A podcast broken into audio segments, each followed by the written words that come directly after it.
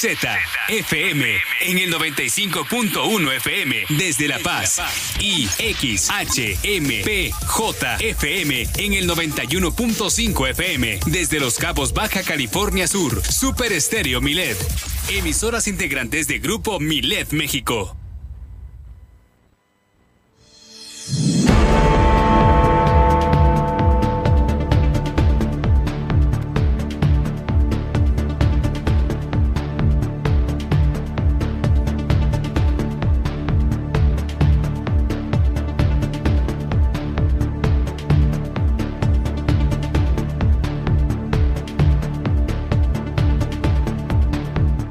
Las noticias locales por Super Estéreo Milet por estar desconectados de la red nacional eléctrica. Nosotros aquí en Baja California Sur pagamos cuatro veces más en promedio.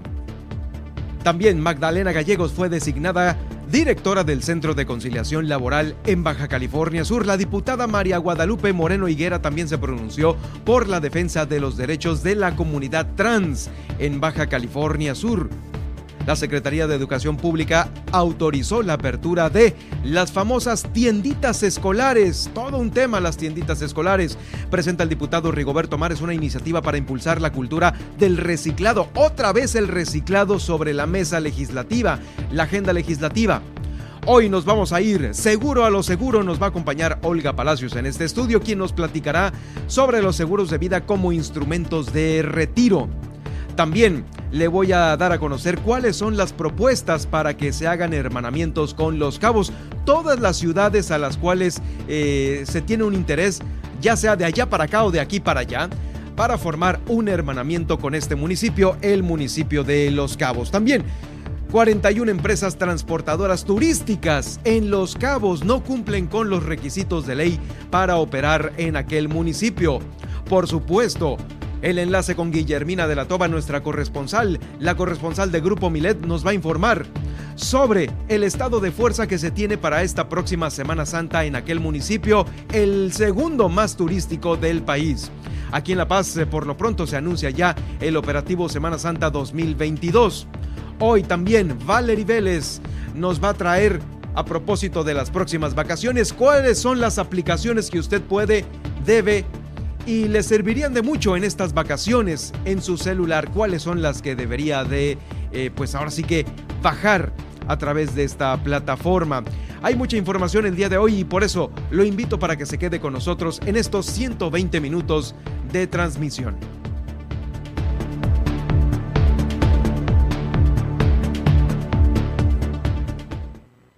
Ahora, Milet Noticias Baja California Sur. La información más importante de las últimas horas. Todas las noticias. Todo el tiempo. Por el 95.1 de FM en La Paz y 91.5 FM en Los Cabos. Con la potencia radial y el respaldo informativo de Grupo Milet México. Conduce Germán Medrano.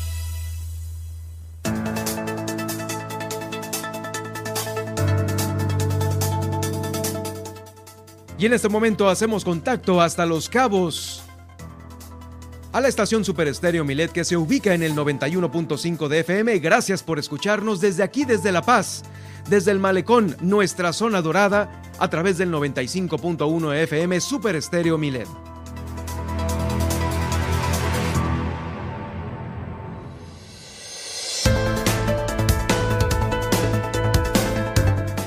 ¿Cómo están? Muy buenas eh, tardes, muy buenas tardes. Los saluda Germán Medrano con el gusto de siempre a través de esta frecuencia para darles a conocer lo más importante que se está generando en nuestro estado, aquí en Baja California Sur, a través de todo el equipo de Milet Noticias Baja California Sur. Por supuesto, me acompaña mi compañera Nadia Ojeda, a quien saludo con gusto, como todos los días en esta emisión. ¿Cómo estás, Nadia? Hola, Germán. Excelente día para ti y para todos nuestros radioescuchas de Milet, Super Estéreo Milet. Listos contigo y la información que nos vas a tener en los efemérides, la tendencia en Twitter en este momento en tiempo real y también las portadas que están dando la vuelta ya en todo el país a través de los diarios de circulación. Por lo pronto lo invito a que se quede con nosotros a través del 95.1 FM y a través del 91.5 en Los Cabos eh, para que nos escuche y se informe de lo que ha sucedido en las últimas horas, pero si no puede quedarse en vivo eh, ahorita en esta emisión, lo puede hacer más tarde en las plataformas que usted ya conoce, porque ahí va a quedar el podcast del día de hoy. Estamos en Spotify, en iHeartRadio, en TuneIn, en Alexa y en seno.fm. Alexa sintoniza las noticias con Germán Medrano y ahí estaremos para todos ustedes cuando ocupen estar ya bien informados. Por supuesto, la, transmisión también la hago en Twitter, en mi cuenta, arroba Germán Medrano. Ahí está esta transmisión en directo. Y en Facebook, para todos los facebookeros y facebookeras, está en Germán Medrano Nacionales. Lo invito para que mañana escuchen nuestro morning show a las 10 de la mañana con Luis Roberto Alboy y con Juan Pablo Torres Don Limón, el gallito inglés. Y mientras tanto también lo invito para que se quede con nosotros porque le tengo todas las noticias todo el tiempo en Milet Noticias Baja California Sur. Bueno, vámonos de la mano para conocer qué sucedía un día como hoy, pero de pues ya de algunos ayeres en este viaje en el tiempo que nos tiene preparado Nadia Ojeda. Así es, estoy segura que el viaje en el tiempo de hoy les va a parecer muy muy grato. Y bueno, oh, iniciamos en 1830 en Nueva York, cuando Joseph Smith funda la Iglesia de Jesucristo de los Santos de los Últimos Días, mejor conocida como la Iglesia Mormona, y se predica, eh, su predica, perdón, se realiza más que todo en Puerta Perdón, se realiza de puerta en puerta, así es. Aquí hay una, ¿no? Es la que está por la ETI. Creo que ya hay dos. Ah, hay dos. Yo ubico dos iglesias mm. de esta religión. Vámonos a 1896, que es cuando en Atenas se realizan los primeros Juegos Olímpicos de la era moderna. Estos primeros Juegos finalizaron el 15 de abril y en el evento participaron 241 atletas masculinos. No hubo participación femenina y entre estos atletas pertenecían a 14 países que disputaron en 43 competiciones de 9 deportes. Les eh, recuerdo, fueron los primeros Juegos Olímpicos de la, era, moderna. Así es. Vámonos a 1902 en México, que es cuando Juan Sarabia, Camilo Arriaga y Librado Rivera, liberales opositores del régimen de Porfirio Díaz, fundan el periódico El Demófilo. Ahora vámonos a 1943, que es cuando se publica El Principito de Antoine de Saint-Exupéry, uno de los libros infantiles más famosos del mundo literario. Y bueno, El Principito es un cuento poético que viene acompañado de ilustraciones hechas con acuarelas por el mismo autor, en el cual un piloto se encuentra perdido en el desierto del Sahara después de que su avión sufriera una avería para su sorpresa, ahí se encontraría a un pequeño príncipe proveniente de otro planeta. Ahora vámonos a 1973, que es cuando el grupo de rock británico Queen, integrado en aquel tiempo por el cantante Freddie Mercury, el guitarrista Brian May, el baterista Roger Taylor y el bajista John Deacon, firman su primer contrato profesional. Este inolvidable y aclamado grupo musical pues se catapultó en el mundo de la música gracias a Bohemian Rhapsody y colocó a Queen en un primer plano de la escena musical de su tiempo.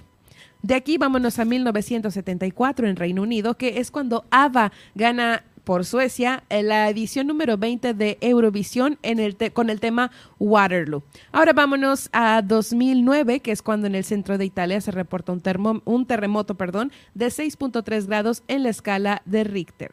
Y de acá también en 2009 pues fallece Mari Tirini, cantautora española que vendió más de 10 millones de discos en vida y uno de sus hits fue Ayúdala, tema de la telenovela Elizabeth que escribieron Pilar Romero y José Simón Escalona para el estelar de Radio Caracas Televisión en 1981. Y por último, hoy yo les quiero platicar que hoy conmemoramos el Día Internacional del Deporte para el Desarrollo y la Paz. Y bueno, pues este es un día muy importante para recordar y pues para también... Eh, unir al deporte, ¿no? Con esta ideología que ya veníamos platicando. Ayer también fue el día de, la conciencia, entonces pues este tipo de actividades justo eh, embona bien con el aniversario de los primeros Juegos Olímpicos. Sí, los primeros Juegos Olímpicos es el Día Internacional eh, del Deporte, dijiste. Del Deporte para el Desarrollo y la Paz. Para el Desarrollo y la Paz.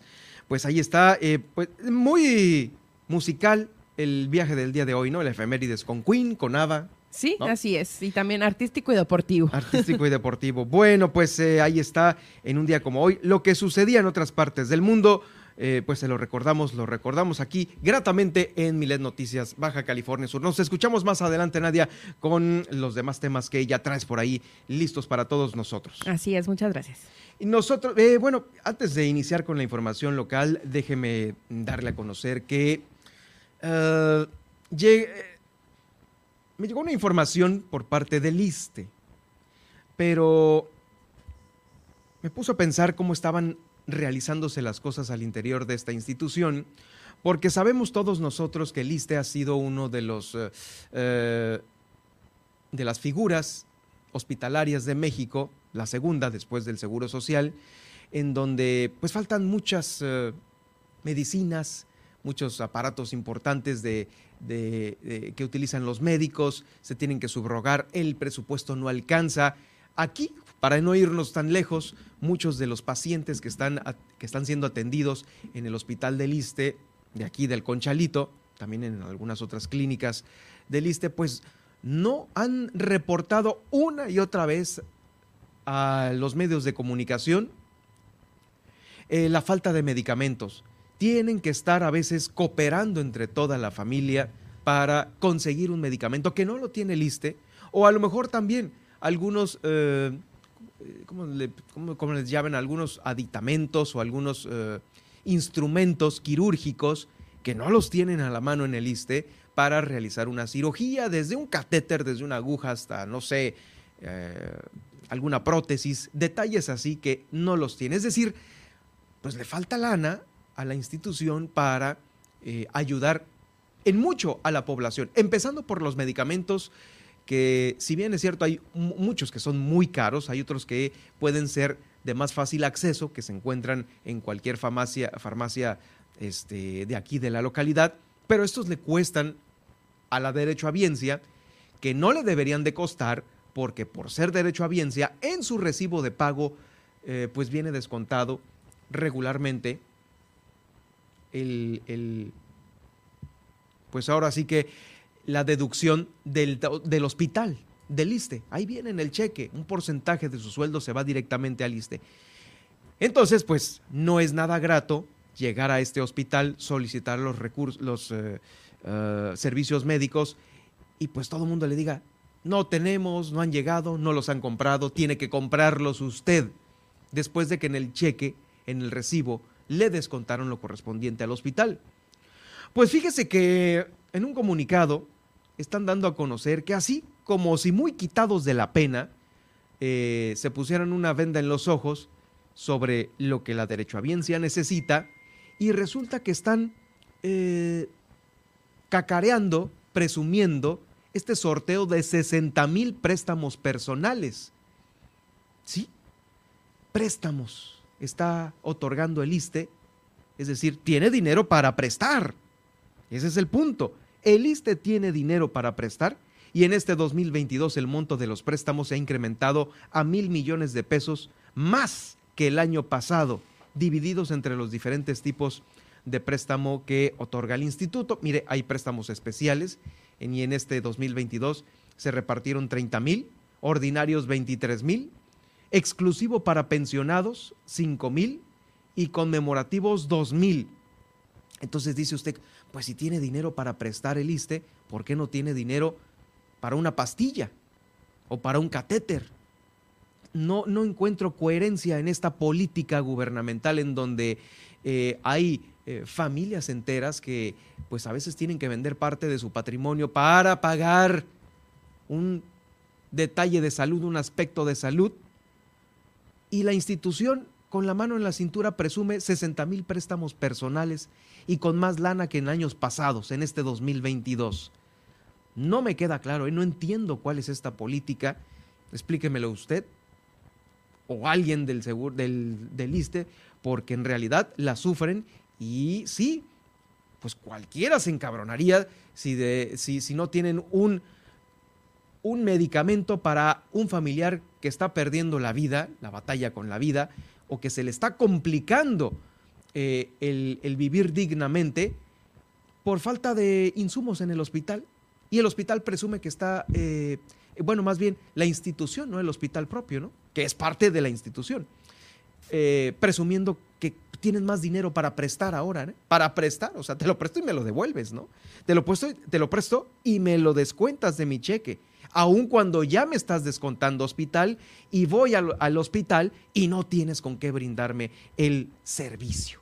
Así está de incongruente la política en estas instituciones que su principal función es brindar servicios de salud hospitalaria a la, a la población derechohabiente. ¿sí? Ese es el tema y pues bueno, con eso, con eso abrimos el día de hoy el noticiero. También, también se da a conocer que de acuerdo con el Instituto Mexicano para la Competitividad, nuestro estado aquí, siguiendo con las noticias que tienen que ver con nosotros, es uno de los estados donde se paga más electricidad.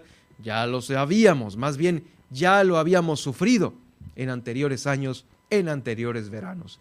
Y es que aquí se están pagando hasta 4.369 pesos por megavatio hora, cuatro veces más que nuestro estado vecino del norte, Baja California, donde se pagan 984 pesos. De los 984 a los 4.300 hay una gran diferencia. Luego, ¿cuál es el otro estado en donde también se paga más por electricidad? Es Quintana Roo. Ellos están pagando 1.681 pesos, seguido por Yucatán en 1.408 pesos, muy lejanos a los 4.369 que se pagan aquí en Baja California Sur. Ya no se diga Sonora, que paga 736 pesos por megavatio hora. Esto se menciona en la página del Instituto Mexicano para la Competitividad, IMCO, en su abreviatura, y esto es debido a la falta de interconexión con el Sistema Nacional de Energía. Nuestra entidad, como usted sabe, cuenta con los precios más altos porque no estamos ligados a nada.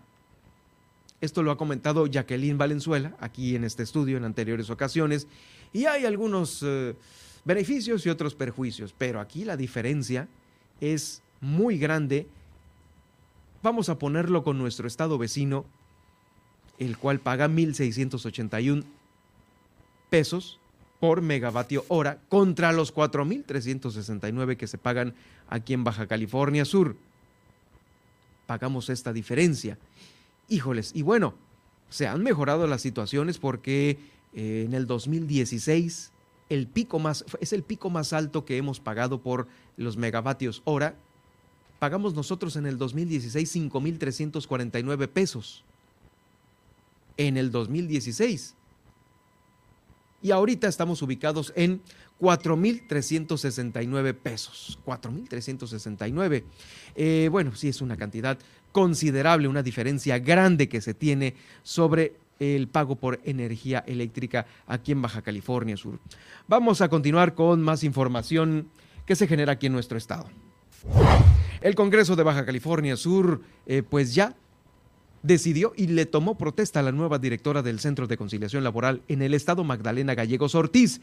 Ella va a ser eh, la nueva directora de este Centro de Conciliación Laboral tras comparecer ante los integrantes de la legislatura y ser seleccionada después de haber expuesto eh, sus puntos de vista con los diputados respecto a varios temas laborales, eh, fue seleccionada bajo el método de votación por cédula secreta.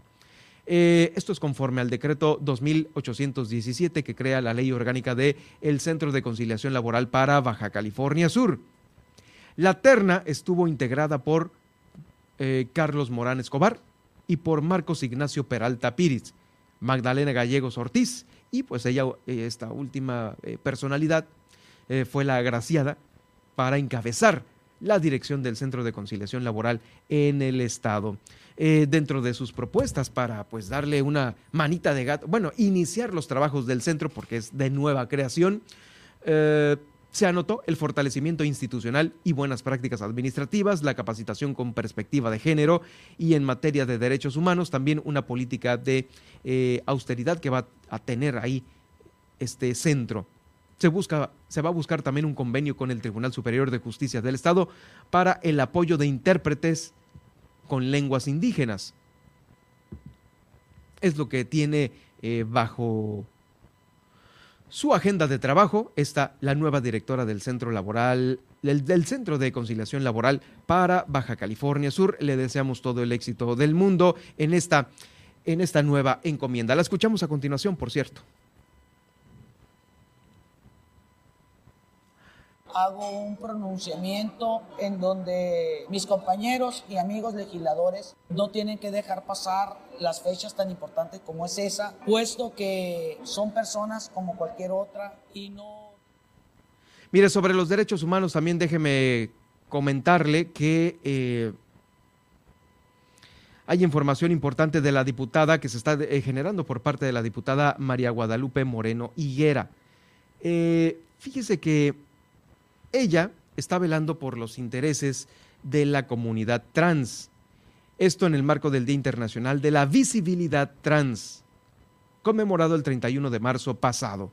Bueno, pues va a escuchar y ha venido escuchando diversas voces de la comunidad eh, con actos de que, bueno, evidencian actos de desprestigio y algunos otros delitos de los cuales han sido víctimas estas eh, eh, personas de la comunidad trans, aquí también en Baja California Sur.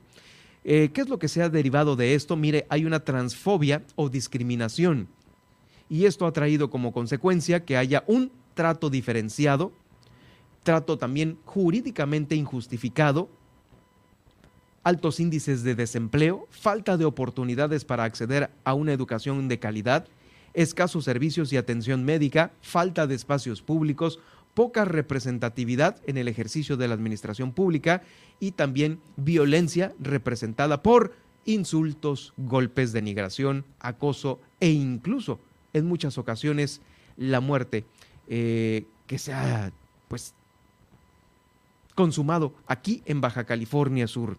Esta defensa de los derechos de la comunidad trans no la va a soltar y la escuchamos a continuación con su pronunciamiento ahí en el Congreso del Estado hago un pronunciamiento en donde mis compañeros y amigos legisladores no tienen que dejar pasar las fechas tan importantes como es esa, puesto que son personas como cualquier otra y no deben de hacerlas por un lado, tal cual trans si bien sabemos, pues es eh, los transvestis, los transexuales, y es lo que estamos trabajando y mi pronunciamiento va fuertemente, pero sobre todo antes de ir fuerte, que siempre van a contar con el respaldo y el apoyo de una servidora, porque son muchos los señalamientos, es mucha la falta de oportunidades en cualquier ámbito y poco a poco tenemos que ir creciendo en Baja California Sur referente a eso, porque nadie tiene el derecho de vulnerar, ya sea verbal, física, y muchas veces hay un abuso tan grande que en ocasiones llega hasta la muerte. Pero una servidora hay que hablar con la claridad y la transparencia como se debe de hacer.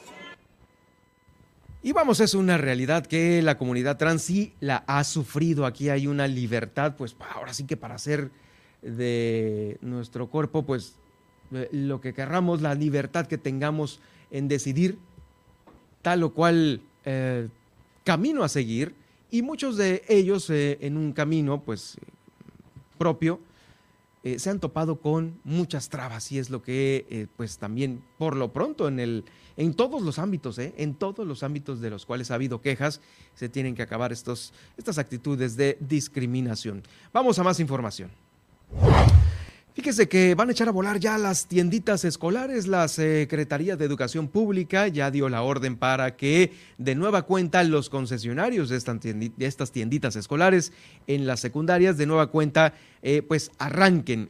Esto lo está dando a conocer eh, la dirección de este nivel académico en la Secretaría de Educación Pública. Esto después del arranque también de clases presenciales, mm, las llamadas cooperativas ya tienen su propia organización en cuanto a los tiempos establecidos para ya sea eh, los recesos, el distanciamiento, las medidas de limpieza y los controles sanitarios aplicables en esta área, en la área de la famosa cooperativa, la famosa tiendita. Bueno, eh, este servicio opera bajo la modalidad de una concesión que se le da a los particulares a cambio de pagar una renta a las escuelas por estos espacios. Ellos eh, pues tienen a su cargo tanto el manejo de los productos como el aseo y los instrumentos para eh, pues trabajar al 100%. Estas tienditas escolares trabajan en coordinación con la COEPRIS también con la Comisión Estatal para la Protección contra Riesgos Sanitarios a fin de que los alimentos y las bebidas cumplan con los requisitos de higiene para prevenir pues cualquier contagio, ya sea de eh, COVID-19 o también eh, algunos otros pues malestares estomacales que se puedan ocasionar por el mal manejo de la comida ahí. Eh, será entonces responsabilidad de ellos llevar una mejor oferta, una mejor oferta de estos productos, porque si ya comimos mucho cochinero en el encierro con la pandemia, fueron dos años de estar ahí eh, con con el monchis, ¿no? En la cama, en el, a cualquier hora.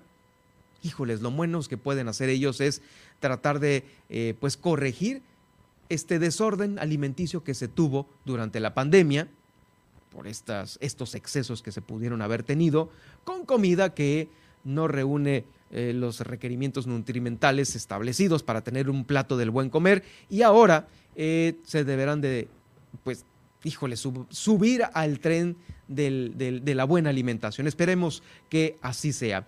También déjeme decirle que mm, sobre el tema de ir mejorando poco a poco en nuestro, en nuestro entorno habitacional, el diputado Rigoberto Mares está presentando una iniciativa de nueva cuenta para la cultura del reciclaje y el manejo adecuado de los residuos sólidos.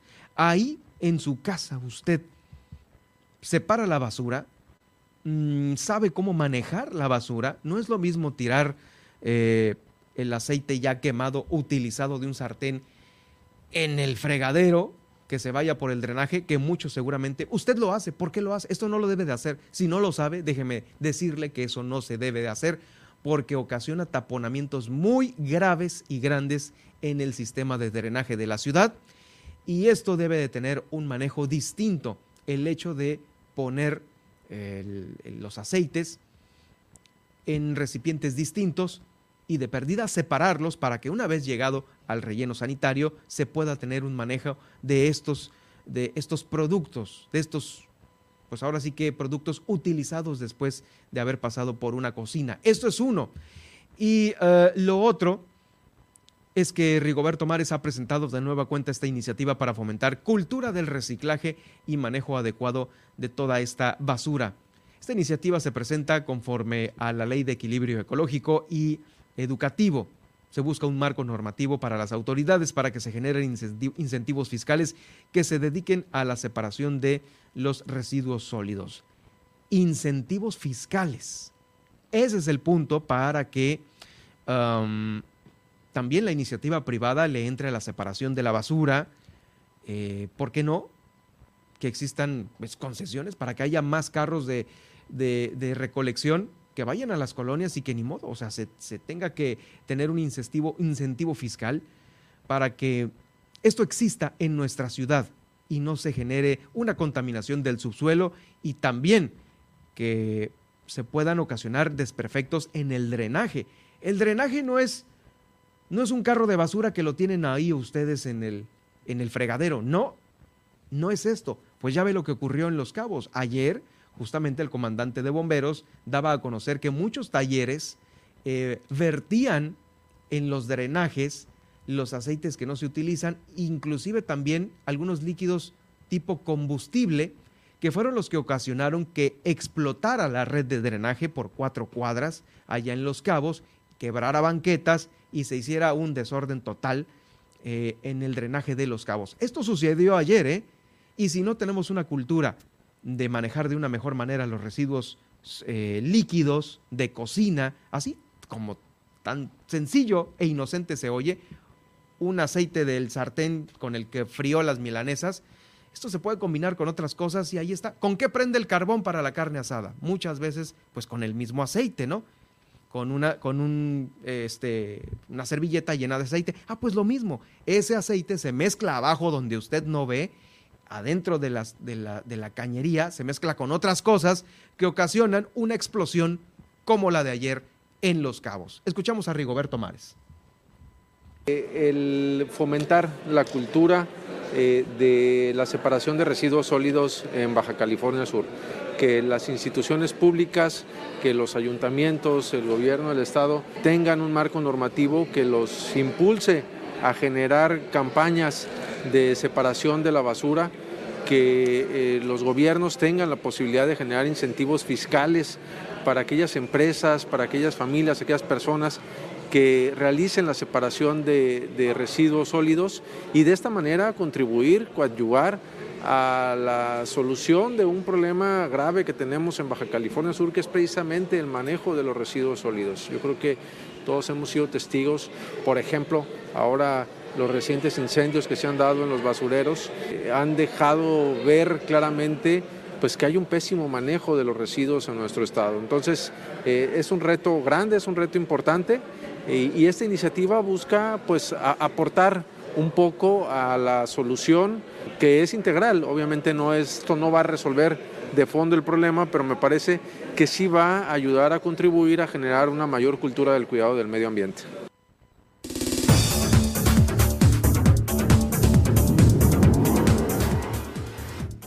El pronóstico para el clima de hoy, La Paz, Loreto y Santa Rosalía, estamos compartiendo la segunda marca más alta en el termómetro. Además, hoy toca Seguro a lo Seguro con Olga Palacios, quien nos platicará de los seguros de vida como instrumento de retiro. Y más adelante, son 41 empresas transportadoras turísticas que no cumplen con los requisitos de ley para operar en Los Cabos. Sigue con nosotros en Milet Noticias Baja California Sur. En un momento continuamos.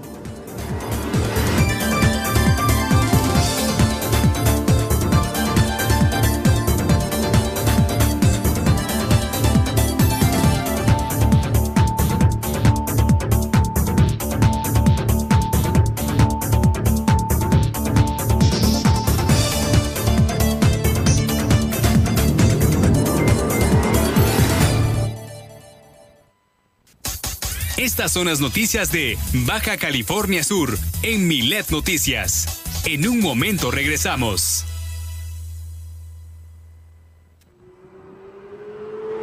¿Sabías que la principal causa de siniestros viales es el exceso de velocidad? ¿Sabías además que son la principal causa de discapacidad en jóvenes subcalifornianos? No te conviertas en una estadística más. Maneja con precaución y no te pases del límite de velocidad. Gobierno del Estado de Baja California Sur. Niños, ya está la comida, ya siéntense, por favor. Oye, Ma, ¿no hay aguacate? No hay. Estaba carísimo y no me alcanzó. Oye, Ma, ¿me pasas una tortilla? No hay tortillas. No me alcanzó. Dice Morena que antes se robaba más. Lo que sabemos es que antes se comía mejor. PRI. Los nazis crearon las metanfetaminas para convertir a sus soldados en seres incansables y deshumanizados. Bajo su efecto, el ejército nazi inicia la peor guerra de la historia y crea los campos de exterminio. Hoy el cristal se usa para controlar la mente de jóvenes que buscan placer y la de jornaleros y maquiladores que buscan energía para trabajar día y noche. Busca la línea de la vida, 800-911-2000. Para vivir feliz, no necesitas meterte nada.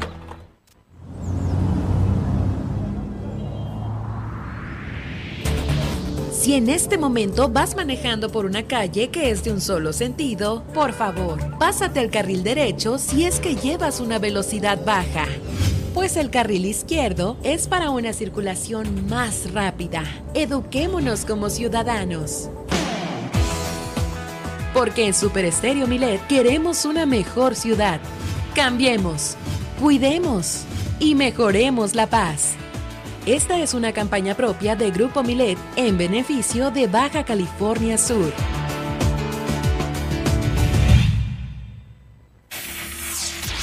Germán Medrano y todas las noticias de Baja California Sur en un solo espacio. Milet Noticias. Continuamos.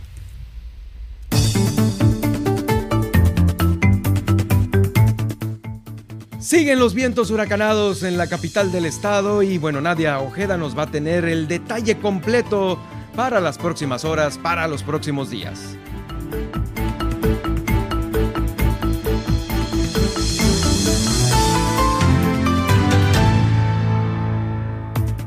Como les comentaba antes de irnos a corte, según los datos aportados por Conagua, tres de las principales ciudades de Baja California Sur van a compartir la segunda marca más alta en su termómetro. Estoy hablando de La Paz, Loreto y Santa Rosalía, del cual pues tendremos una máxima de 27 grados centígrados, además de una mínima de 15, 16 y 17 grados centígrados respectivamente. O sea que les reitero, en La Paz hoy tendremos mínimas de 15 grados centígrados y vientos regulares que no superan darán los 35 kilómetros por hora, aunque se sienten como de 70, oigan, sigue, siguen los vientos fuertes aquí en la capital. Y por otro lado, al igual que ayer en Cabo San Lucas y San José del Cabo, se prevé un ambiente fresco con temperaturas que oscilan oscilarán entre los 17 grados centígrados y 22 grados centígrados, acompañado de vientos de ligeros a fuertes provenientes del noroeste y oeste de hasta 40 kilómetros por hora. Ahora vamos al panorama nacional y es que hoy se avecina una ola de calor y a la vez el Frente Frío número 41.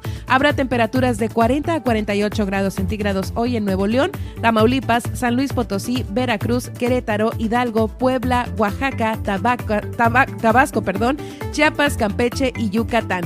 Y temperaturas de 28 a 40 grados en el resto del país. También se avecinan los vientos con rachas de 60 a 90 kilómetros por hora en Coahuila, Nuevo León, Tamaulipas. Esto tras el paso del frente, refrescándose el paso del frente frío número 41. Y ahora vamos a la conectividad aeroportuaria nacional. Y es que en Ciudad de México se pronostica cielo despejado y soleado con ambiente cálido y sin probabilidad de lluvia. Además, la temperatura máxima oscilará entre los 28 a 30 grados centígrados y la temperatura mínima estará de 14 a 16 grados centígrados. Ahora vámonos al Monterrey, Nuevo León, y es que hoy se presentará una temperatura precisa de 38 grados centígrados a la máxima con mínimas de 16 grados centígrados acompañado de un cielo soleado y un ambiente muy caluroso. En Guadalajara habrá un cielo parcialmente nublado con temperaturas máximas de hasta 32 grados y mínimas esperadas de hasta 11 grados centígrados.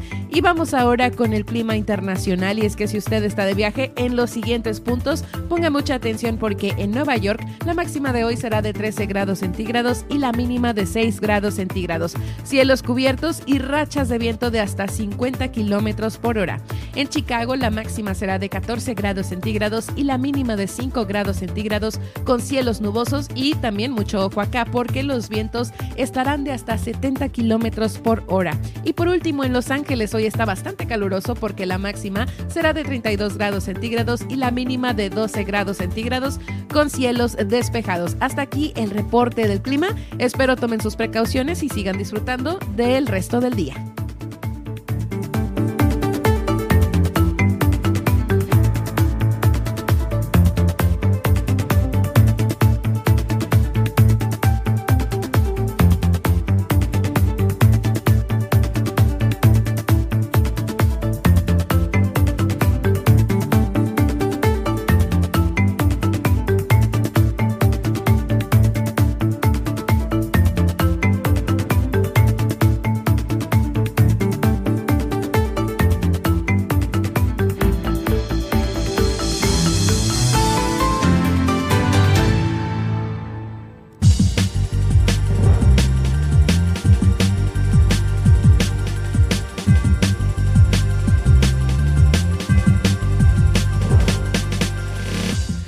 Bueno, y es tiempo de irnos seguro a lo seguro. En esta ocasión nos acompaña aquí en el estudio Olga Palacios. Eh, de vuelta aquí en el estudio. ¿Cómo estás, Olga? Hola, Germán. Pues un gusto estar con ustedes de nuevo, de regreso. Eh, no habíamos tenido oportunidad de estar aquí. Estuvo pues mi colega Laura. Sí, sí. con ustedes, pero pues bueno, aquí estamos de regreso para dar más información y poner al tanto a las personas de todo lo complejo y lo interesante que es el mundo de los seguros. Y complejo y lo interesante. Estuvimos hablando de unas eh, complejidades la semana pasada justamente de eso, pero pues nos traes eh, no tanto las complejidades, sino los beneficios de eh, los instrumentos, de, el seguro de vida como instrumento de retiro. Ya lo habíamos platicado someramente aquí en, en, el estudio, pero pues hay mucho más que le puede interesar a la gente. Sí, así es, Germán. Pues hay un tema eh, detrás del tema, detrás de la parte, perdón, de, los seguros como instrumento de pensión alternativos. ¿Por qué razón? Porque tenemos que eh, tener un panorama muy real y a veces un poco crudo de lo que nos espera como mexicanos en el tema de las pensiones en nuestro país. ¿Qué significa esto? Pues bueno, que en algunos años estará colapsando nuestro sistema de pensiones. Y no es que los quiera asustar, ¿verdad? Para que compre seguro. No, sí, es que pero es al la final realidad. Es la realidad. ¿Y por qué va a colapsar, Germán? Porque eh, las personas están viviendo más. No sé si has visto las estadísticas, el mexicano tenía una edad promedio para vivir hasta los 62 años, pues está aumentando y también en las mujeres. Entonces imagínate una carga de población de millones de mexicanos donde el gobierno tenga que pues pagar. Que, pagar la pensión, ¿no? Entonces, aquí en esta parte pues hay dos temas también preocupantes. ¿A qué ley pertenezco? ¿Qué me va a dar mi propia Afore? ¿Tengo derecho a una pensión vitalicia? ¿Qué va a recibir mi familia si yo fallezco? ¿Hay pensión de viudez? O sea, Hay tantas cosas y tanto desconocimiento en esta materia como el saber que un seguro de vida puede ser un instrumento para complementar, sustituir o simplemente ser la herramienta principal para tener una mejor expectativa de vida a la hora de mi retiro, ¿no? Entonces, esta parte te digo preocupante de dos leyes. En nuestro país hay 3.000 sistemas de pensiones. Imagínate. 6.000 sistemas. 3.000 Ah, 3.000. sistemas de pensiones aproximadamente. Mm. ¿Cuál? La de Pemex es diferente a la de CFE. La del sindicato de maestros es diferente. La de gobierno estatal es diferente. O sea, imagínate todos los sistemas de pensiones que hay en nuestro país. Pero lo preocupante de aquí es que quienes están actualmente cotizando en IMSS, ISTE, y que ya no forman parte de la ley anterior, ¿sí? O sea, tienen derecho a muy pocas cosas que les van a garantizar tener un buen estilo de vida o una jubilación digna, un retiro digno, ¿no? Sí, hay mucha preocupación porque, bueno, primero hay un total, eh, una falta de, mm, de, de interés, ¿no? O sea, no te llega el interés hasta que no tienes la edad encima, ¿no? O hasta que ya la edad, no, pues es que contratamos a otra persona porque tiene más, menos edad, o está más capacitada, o tiene, no sé, una distinta presentación, ¿no? Hasta ahí es donde ya te empiezas a pensar, uy, no, híjoles, pues pues no tengo nada, eh, siempre coticé muy bajo y las cuentas pues salen como que dos mil pesos al mes que me pague con mi pensión, pues no me van a alcanzar ni para la gasolina, ¿no? Es correcto, Germán. Entonces, esta parte muchas personas no la están visualizando. Aquí es cuando entraría la herramienta de contratar alternativamente, aunque la persona ya esté cotizando.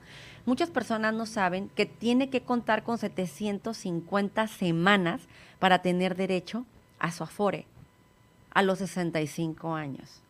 Cuando unas personas ya se quisieran ver a cierta edad disfrutando en las playas, ¿no?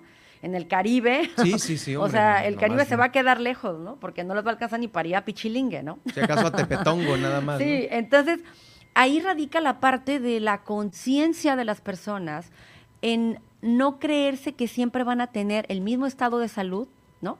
Y que laboralmente no van a estar siempre activos de la manera que generan el ingreso que hoy pueden hacer. Desafortunadamente estas personas voltean hacia atrás cuando es demasiado tarde. Es aquí cuando entra la estrategia de complementar, sustituir o simplemente tener esta herramienta propia y la responsabilidad con un plan de retiro de jubilación con una O sea, aseguradora. es aquí cuando entra eh, el rescate, ¿no?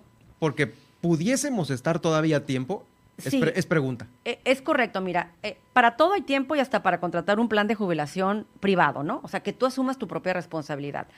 Nos hemos encontrado con situaciones de personas que dicen, oye, ¿sabes que Ya me di cuenta que yo no aplico para la famosa modalidad 40, que me faltan no sé cuántas semanas, tengo que pagar no sé cuánto dinero Mm. para mi, mi estrategia de tener un retiro de tanta cantidad.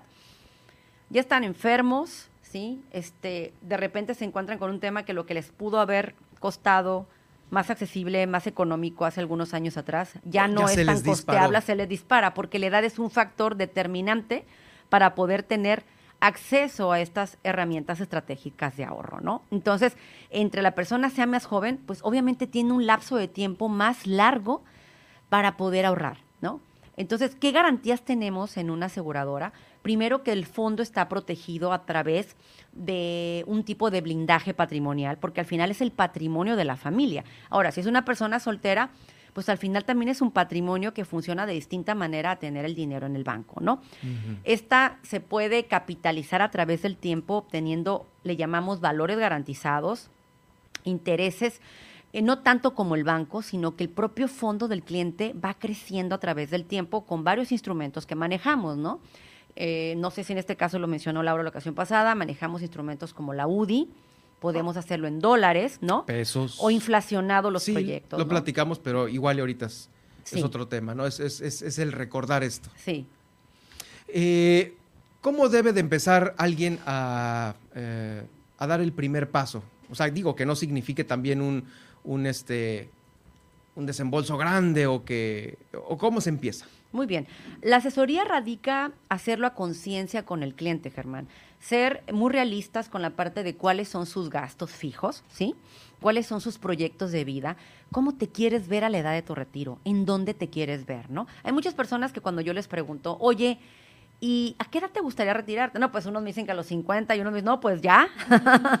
Pero obviamente hay que ser realistas, ¿no? Sí, porque, por ejemplo, a lo mejor eh, tú tienes una idea de que, pues cuando yo me retire, pues ya me retiré y quiero viajar y quiero conocer. Pero habrá gente que no quiere viajar, que quiere a lo mejor regar sus plantas que no las regó durante toda su vida laboral, ¿no? O tener una mascota o quedarse en su casa. Y eso es muy diferente, eso es ya eh, un cálculo distinto para seguramente tu propuesta, ¿no? Porque pues a lo mejor para viajar ocupas una inversión un poquito más grande. Este, por todo lo que quieres hacer. Claro. Y algo más leve, pues significaría estar en tu casa tranquilo con tu familia o, con tu mascota. Sí, e, la señora de los gatos, ¿no? Sí, así es. Ahorita volviendo al punto, ¿no? De tu, de tu pregunta, ¿qué, ¿qué primer paso tiene que dar? ¿Y sabes cuál es el, el, más importante? Tomar la decisión y no postergarla. El tema de cuánto y algo ya sería una parte de estudiar las necesidades del cliente, la capacidad económica. Yo les digo a muchos clientes, no, no es que quiero ahorrar esto, pero espérame que el dinero, que estoy esperando un recurso, que ya que me vaya de vacaciones a Honolulu, ya que me compre el Mercedes ya que no deba. ¿Cuándo un mexicano promedio, hasta el que está bien económicamente, no tiene un crédito, una deuda? Sí, siempre, pues la mayoría. Hasta el empresario o, el, o, el, cliente con capacidad económica saca su Mercedes a financiamiento, saca el Mercedes a, una renta, ¿no? Entonces, todos siempre, la mayoría, tienen algún tipo de crédito. La tarjeta de crédito que estamos pagando el día a día, la MEX, la American Express. Entonces, si una persona espera nunca tener deudas, nunca va a poder empezar. De hecho, esto es cuando tenemos deudas, cuando no somos solventes completamente, porque ese dinero nos va a servir el día que estemos más estabilizados y tranquilos. Nos va a dar paz al momento de llegar a la etapa del retiro. ¿no? A la etapa del retiro. Sí.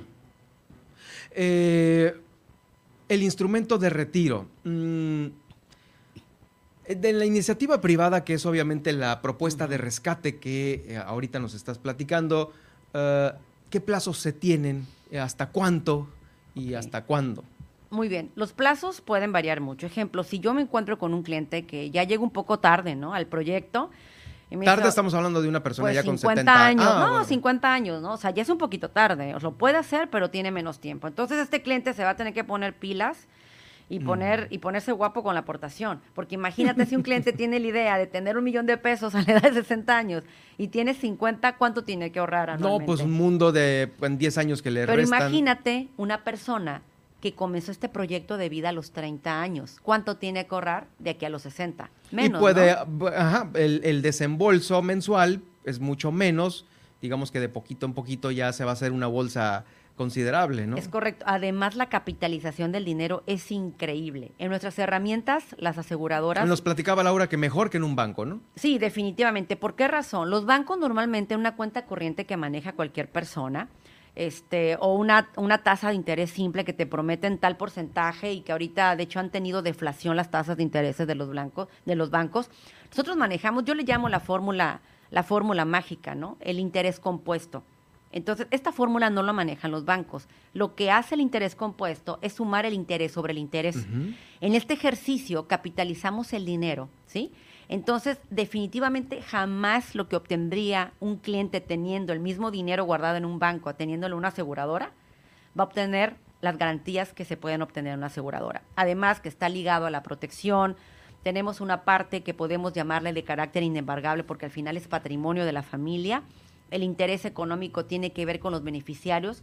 En la pérdida o la ausencia del titular, ¿no? Entonces, sí son muchas las garantías. Y en el tema de las aportaciones, Germán, pues pueden ser variables, ¿no? Estas pueden diferirse de distintas formas, pueden ser mensuales, trimestrales, de contado.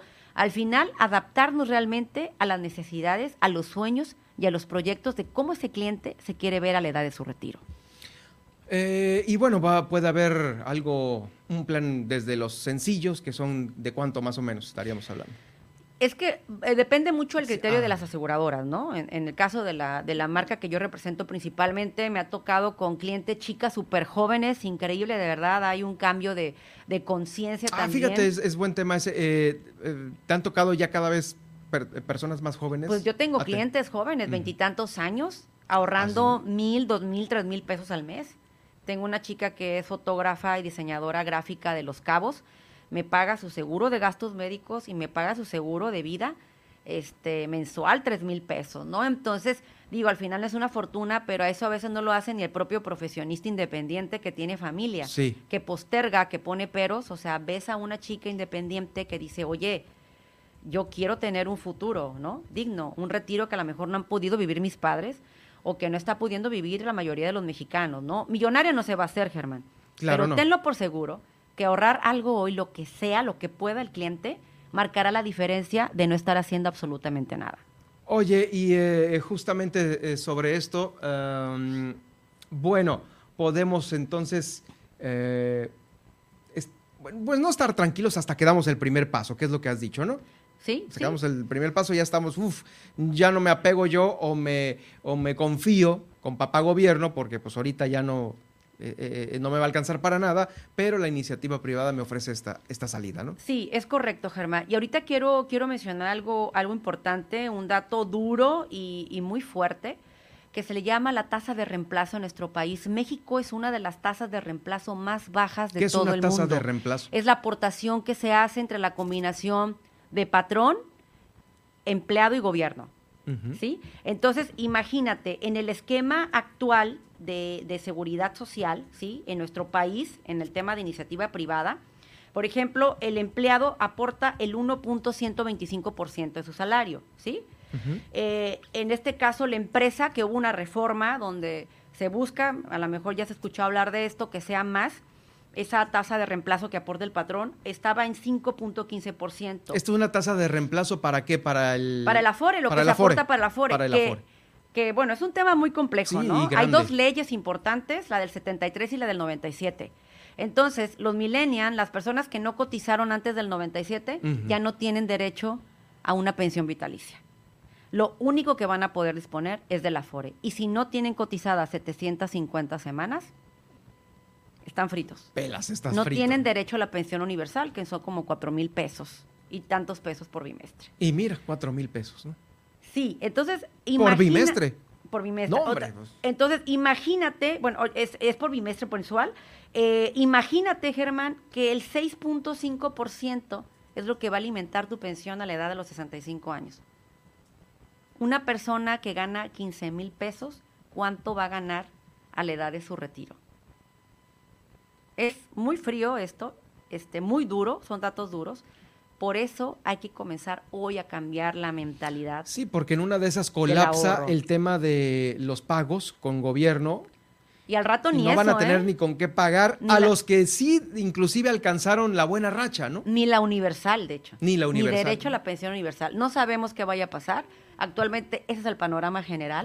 a grandes rasgos, ¿eh? Porque es un tema, híjoles, hay muchísimo que, que, ver sobre ese tema, pero creo que lo importante, como dijiste y haciendo el resumen, es tomar la decisión, no postergarlo. ¿Dónde te escuchamos? ¿Dónde te escribimos y, te contactamos para cualquier duda del público? Sí, Germán. en Facebook me encuentran como Olga Palacios. El teléfono es 612 14 949 75. Olga Palacios, eh, pues nos fuimos el día de hoy seguro a lo seguro contigo con este tema, seguros de vida como instrumentos de retiro. Y eh, usted lo va a poder escuchar más adelante el día de hoy en los podcasts que eh, pues van a quedar esta tarde, si no mañana muy temprano, para que tenga completo el panorama y pueda, por supuesto, tomar la mejor decisión. Muchas gracias, Olga. Gracias. Estén bien. Nosotros continuamos, continuamos con más aquí en Miles Noticias Baja California Sur.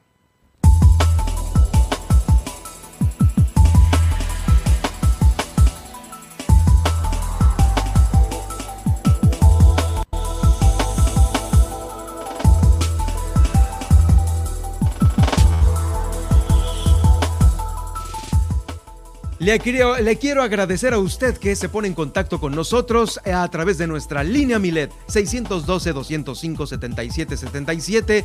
Fácil para que no la olvide. 612-205-7777. Y bueno, Nadia, ya tenemos algunos comentarios de eh, nuestro público. Así es, por acá nos escriben, una propiedad que está en Valentín Gómez Farías y Azcapotzalco, invadieron la banqueta y no se puede pasar, tienen que pasar por la calle, urge supervisión municipal.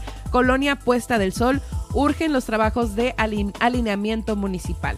Por acá también nos escriben, vivo en ampliación 20 de noviembre, 16 de septiembre, reforma bordo. Un atento llamado a servicios públicos, alumbrado. En ocasiones hay fallas eléctricas, poste, no más hacen cambio de focos, no checan en corto, por favor. También acá nos escriben...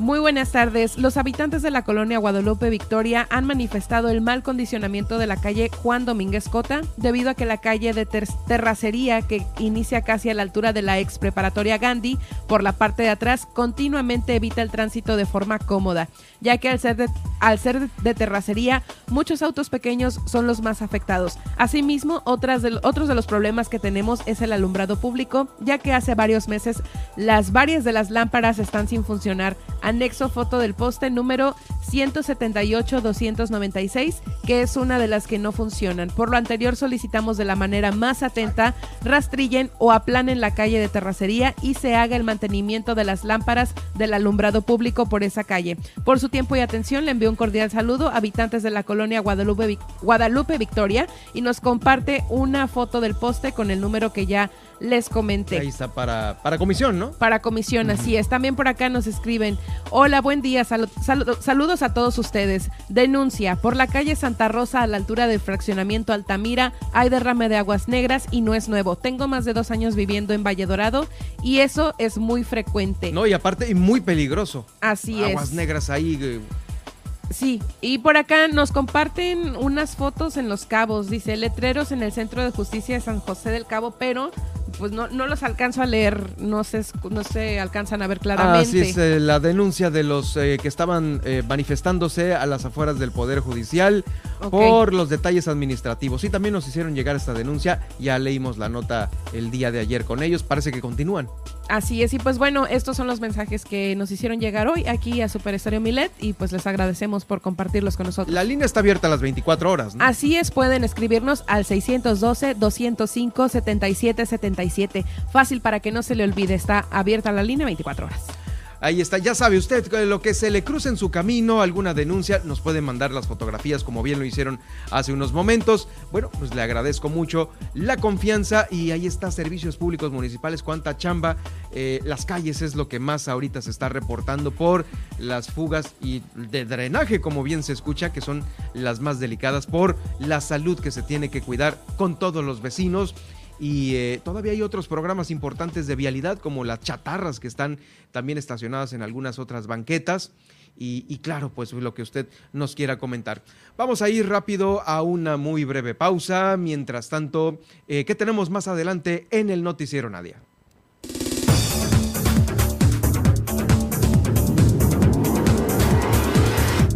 Regresar. ¿Por qué es tendencia Changoleón sin visa?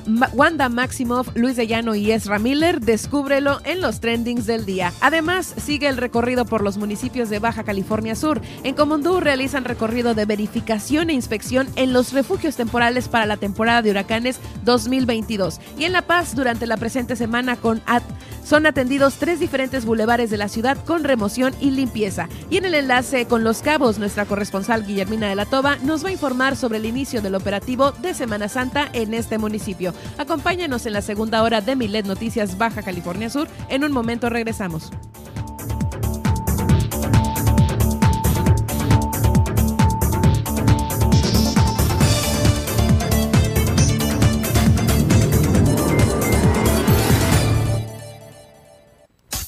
Estas son las noticias de Baja California Sur en Milet Noticias. En un momento regresamos.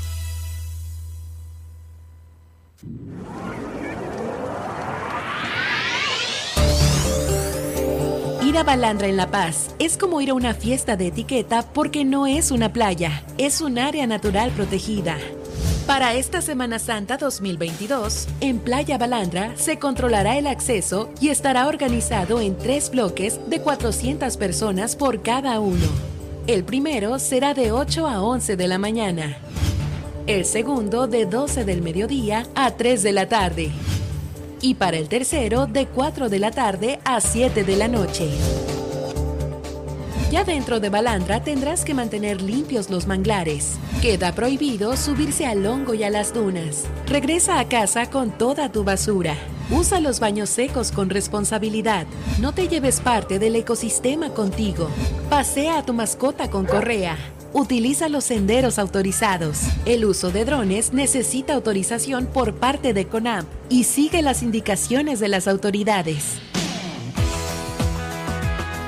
Porque en Super Estéreo Milet queremos una mejor ciudad. Cambiemos, cuidemos y mejoremos la paz.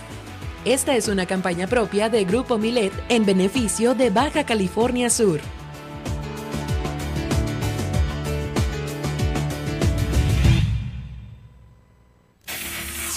En el 95.1 FM de La Paz y 91.5 en Los Cabos, Milet Noticias Baja California Sur. La información más importante del estado, México y el mundo con Germán Medrano, de lunes a viernes a las 2 de la tarde. Milet Noticias Baja California Sur. Es obligación de las autoridades mantener en óptimas condiciones el bienestar de la ciudadanía. Por ello, hemos abierto nuestra línea de denuncia ciudadana en Milet Noticias Baja California Sur. Escríbenos al WhatsApp 612-205-7777. Fácil, para que no lo olvides. 612-205-7777. Milet Noticias Baja California Sur. Estás escuchando. Estás escuchando. Super Estéreo Milet. X, H, B, C, P, Z, FM. En el 95.1 FM. Desde La Paz.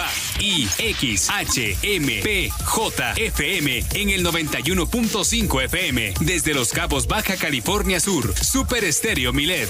Emisoras integrantes de Grupo Milet México. Raticida. Gasolina ácido sulfúrico, amoníaco, acetona. No importa qué droga química te metas, todas están hechas con veneno y de todas formas te destruyes. La sangre de las drogas nos mancha a todos. Mejor métete esto en la cabeza. Si te drogas, te dañas. Si necesitas ayuda, llama a la línea de la vida, 800-911-2000. Para vivir feliz, no necesitas meterte en nada. Milet Noticias Baja California Sur transmite en Los Cabos en 91.5 FM y La Paz 95.1 FM.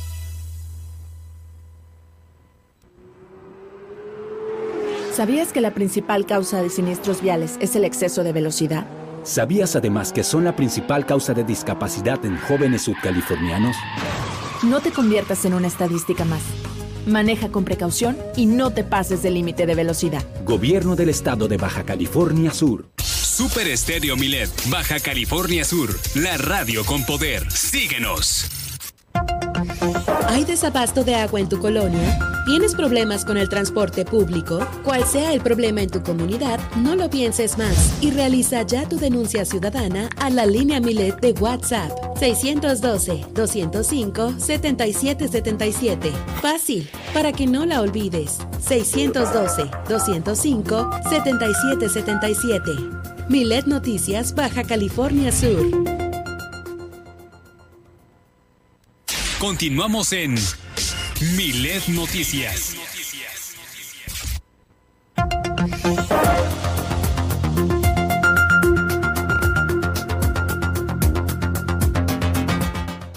Estamos de vuelta con más información y ya iniciamos esta segunda hora de transmisión aquí en Milet Noticias Baja California Sur. Los saluda Germán Medrano para todos aquellos que nos van sintonizando allá en Los Cabos, en San José del Cabo, en Cabo San Lucas.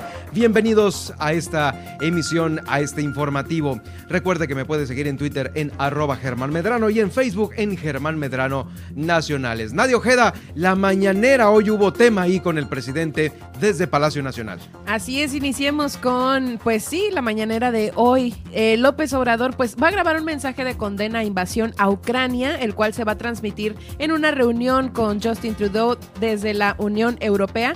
Y fíjense que pues no es como lo esperamos, ¿no? Porque el presidente sí eh, fue invitado por Justin Trudeau a una teleconferencia con jefes de estados y funcionarios de la Unión Euro- Europea para tratar este asunto con Ucrania, pero no va a poder estar y en representación va a mandar a Marcelo Ebrard, o sea, él no va a dar el mensaje directamente y dijo que el mensaje va a ser el mismo con la postura de que México pues condena la invasión y que pues se buscarán soluciones pacíficas, así como procurar la ayuda humanitaria, pero pues no va a ser de la viva voz de él mismo, No, no va a ser él. No va a ser él quien mandar este mensaje. Marcelo. Y pues bueno, ahí están los hechos ya pasados, evidentes, con esta reunión de funcionarios de su mismo partido en este comité Amigos de Rusia, ¿no? Que fue tan condenado en redes sociales. Así es, por eso mismo también dijo que va a enviar nota diplomática a Estados Unidos si suspende la visa a, a- a legisladores por el grupo de amistad con Rusia, como bien lo comentas, y pues dice que si prospera esta campaña, ¿no? De retirarles este documento de viaje a estos funcionarios, pues se va a dedicar a llamarles la atención, porque dice que esto es como regresar a la Guerra Fría a las épocas de persecución y de la exclusión y del autoritarismo, por lo cual no está de acuerdo con ello. Exacto. Ahora vámonos con lo siguiente que también dijo que pues el gobierno de Estados Unidos nos ha planteado que no está de acuerdo con la reforma eléctrica. Dice que también el gobierno ha insinuado, el gobierno de Estados Unidos, que con esto se viola el tratado, el TEMEC, el, lo cual no es cierto, ¿no? Entonces dice que hay reuniones de los opositores con funcionarios del gobierno de los Estados Unidos, que dice que él respeta a todos, pero que están actuando con independencia y con soberanía. También dice que se va a dar a conocer qué pasó y quiénes son los responsables en el caso de Ayotzinapa. Aseguró que las investigaciones están en curso y que van a decir qué fue lo que ocurrió en, el sep- en septiembre del 2014, quiénes son los responsables, ya que esto pues es un compromiso y es un compromiso que se tiene que cumplir. Claro, sí. Además, criticó que la Corte no vaya al fondo en discusión a la ley de la industria eléctrica. Eh, dice que estará al pendiente de este asunto y nuevamente reprochó que quitaran el candado de 10 años para que los exfuncionarios, al dejar el cargo político, trabajen en empresas con las que tuvieron relación. Y por último, bueno, esto fue lo que pasó en la mañanera. Ahora también está en tendencia que Estados Unidos y la Unión Europea van a sancionar a las hijas de Putin y endurecerán sanciones a bancos rusos. Eh, pues el gobierno de Estados Unidos, en conjunto con lo que ya les platiqué, con la Unión Europea y la, y la G7 también, eh, pues van a, sancionar a la, institución, a la institución financiera más grande del país, es Sberbank, y al mayor banco privado ruso, Alfa Bank, también van a bloquear los van a bloquear, perdón, por completo, además de las hijas de Putin, como ya lo comenté. Y pues bueno, estos son los informes más recientes sobre el conflicto que se está suscitando en la actualidad. Oye, qué difícil para los inversionistas, los grandes empresarios de Rusia, que este, pues bueno, son eh, pues también inversionistas con una muy buena lana que les están ahorita, eh, pues se han de estar arrancando los cabellos por lo que está sucediendo y pues pensando en emigrar en otros lados y luego después de esto se va a quedar sin nada, Rusia. Se va a quedar sin nada y pues esas son las, las fugas Porque de escape, por muy ¿no? patriotas que sean, cuando es tu dinero, Exacto. obviamente lo cuidas, ¿no? Lo cuidas y, y dices, patitas, ¿para qué las quiero? Sí, hombre, bye Como bye. bien lo dices. Bueno, les comentaba también en el corte que Luis de Llano es tendencia nuevamente porque, bueno, les pongo en contexto. ¿Recuerdan el comunicado Es que que lanzó? es Luis de ya. De no. ya, no. Exacto. Por, esto por el comunicado que lanzó Sasha Sokol en sus redes sociales, informando que, pues claro, esta había sido una relación de abuso, a lo que a las semanas, eh, pues Luis de Llano respondió ante un comunicado, pues de una forma bastante, mm, ah, ¿cómo decirlo? Pues, Pues fría, ¿no? Fría y pues justificando aún así eh, la relación que sostuvo con en aquel entonces la niña Sasha Sokol.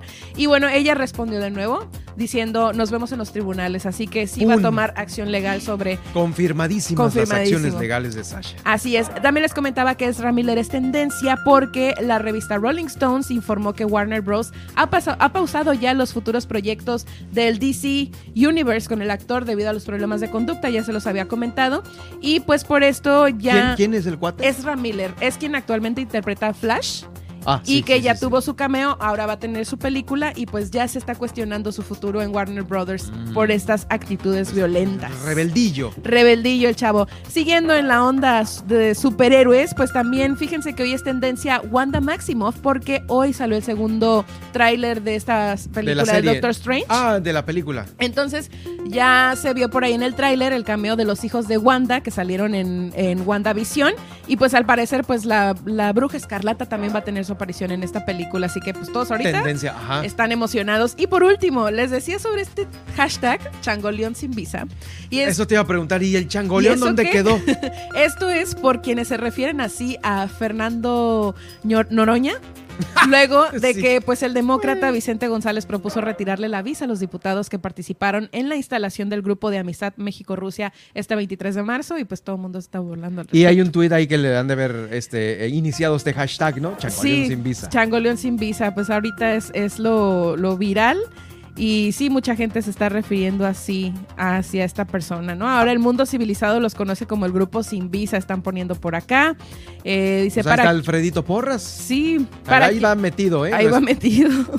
Para quien se pregunta quién es Changoleón sin visa, ven el documento solicitando cancelar la visa del Changoleón y otros miembros del Congreso que participaron en el Comité de Amistad México-Rusia. Y así están las tendencias de esta tarde. Bueno, pues eh, sí, sí, sí, claro. Vamos a estar más adelante también informándonos sobre el, ah, las portadas de los principales diarios nacionales y también los internacionales con más información. Gracias, Nadia. Gracias. Oigan, pues antes de iniciar con el recorrido por los municipios de Baja California Sur, déjeme darle a conocer esta agradable noticia sobre esta modelo de Victoria's Secret, Josephine Shriver, quien eh, está en Los Cabos junto con el líder de la banda de Cav, Alexander de León. Eligieron Los Cabos para festejar su boda en una íntima ceremonia según ya se publica en medios internacionales. Esta modelo es de origen danés, tiene 28 años y él es un cantante estadounidense de 32. Comenzaron a salir en el 2013 y se comprometieron durante un viaje que hicieron a Finlandia en noviembre del 2018 y no es hasta este momento cuando, pues bueno, festejaron este gran momento de sus vidas ¿En dónde lo escogieron? ¿Qué destino escogieron? Claro, Los Cabos, por supuesto. Eh, tienen ya casi los cinco días aquí en Baja California Sur, en Los Cabos, y han compartido en Instagram muchas imágenes de pues cómo están disfrutando el destino. Inclusive hay una en donde salen con sus eh, camisetas eh, de fútbol americano y ya en el título dice Just, es la camiseta que tiene puesta ella, y él tiene Marriott, o sea, Just Marriott, ¿no? Ellos están hospedados ahí en el Cabo Azul Resort, es uno de los hoteles que está sobre, ahí el corredor turístico, no, sobre la zona hotelera de San José del Cabo. Y pues bueno, debido a la pandemia tuvieron que posponer y posponer y posponer la boda hasta que ya se cristalizó aquí en Los Cabos. Por cierto, el gobierno de Los Cabos, iniciando con este recorrido que hacemos por los municipios de Baja California Sur, y lo iniciamos ahí en este municipio, eh, fíjese que está ya teniendo la idea de establecer convenios para fomentar más desarrollo turístico, social y, por qué no, también educativo con otros municipios del país y también, pues, trascendiendo fronteras. ¿De qué se trata? Hubo una reunión en donde fueron presentadas cartas de intención para el hermanamiento con municipios de México. Están ahí los municipios de San Pedro Garza García, eh, ahí en, Nuevo, en el municipio de Nuevo León, también Orizaba, Veracruz, Antigua Guatemala, Guatemala, en Idaho, Estados Unidos, Palo Alto, California, eh, también con Sevilla, España, como le digo, ¿eh?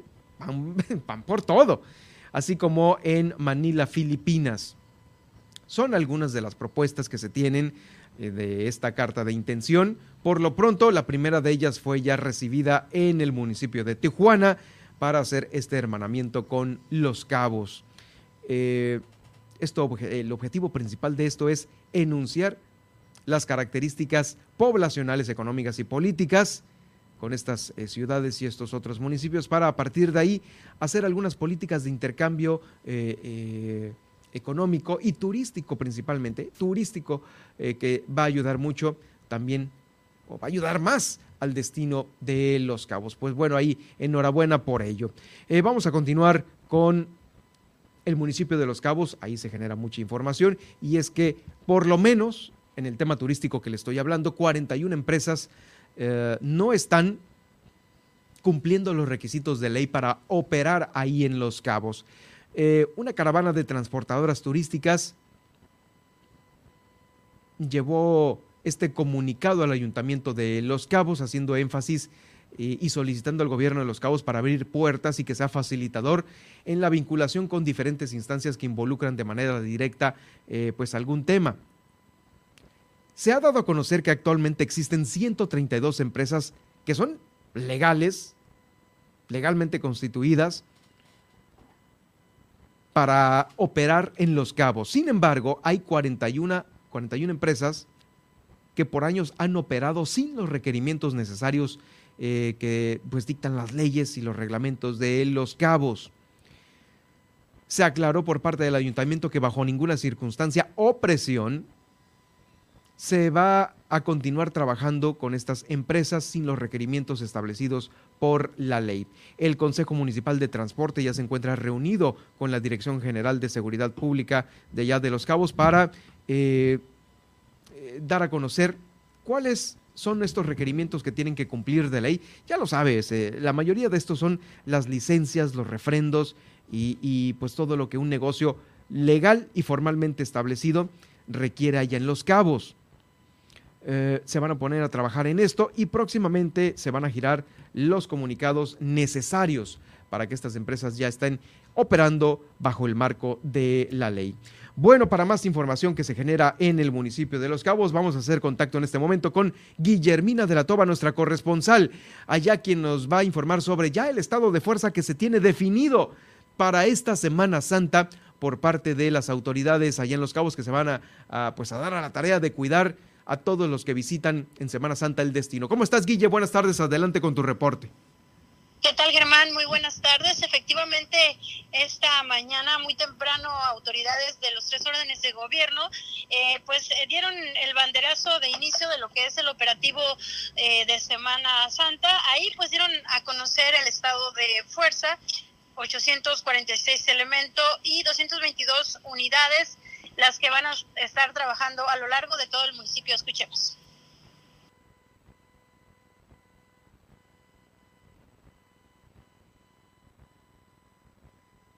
Atención a playas, eh, son 40 playas las que van a estar abiertas.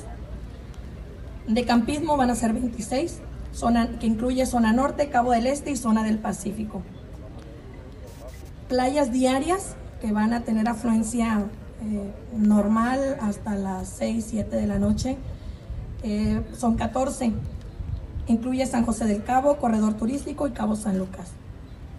La zona de ecoturismo son 5, 4 en la delegación de Santiago y una en la delegación de Miraflores.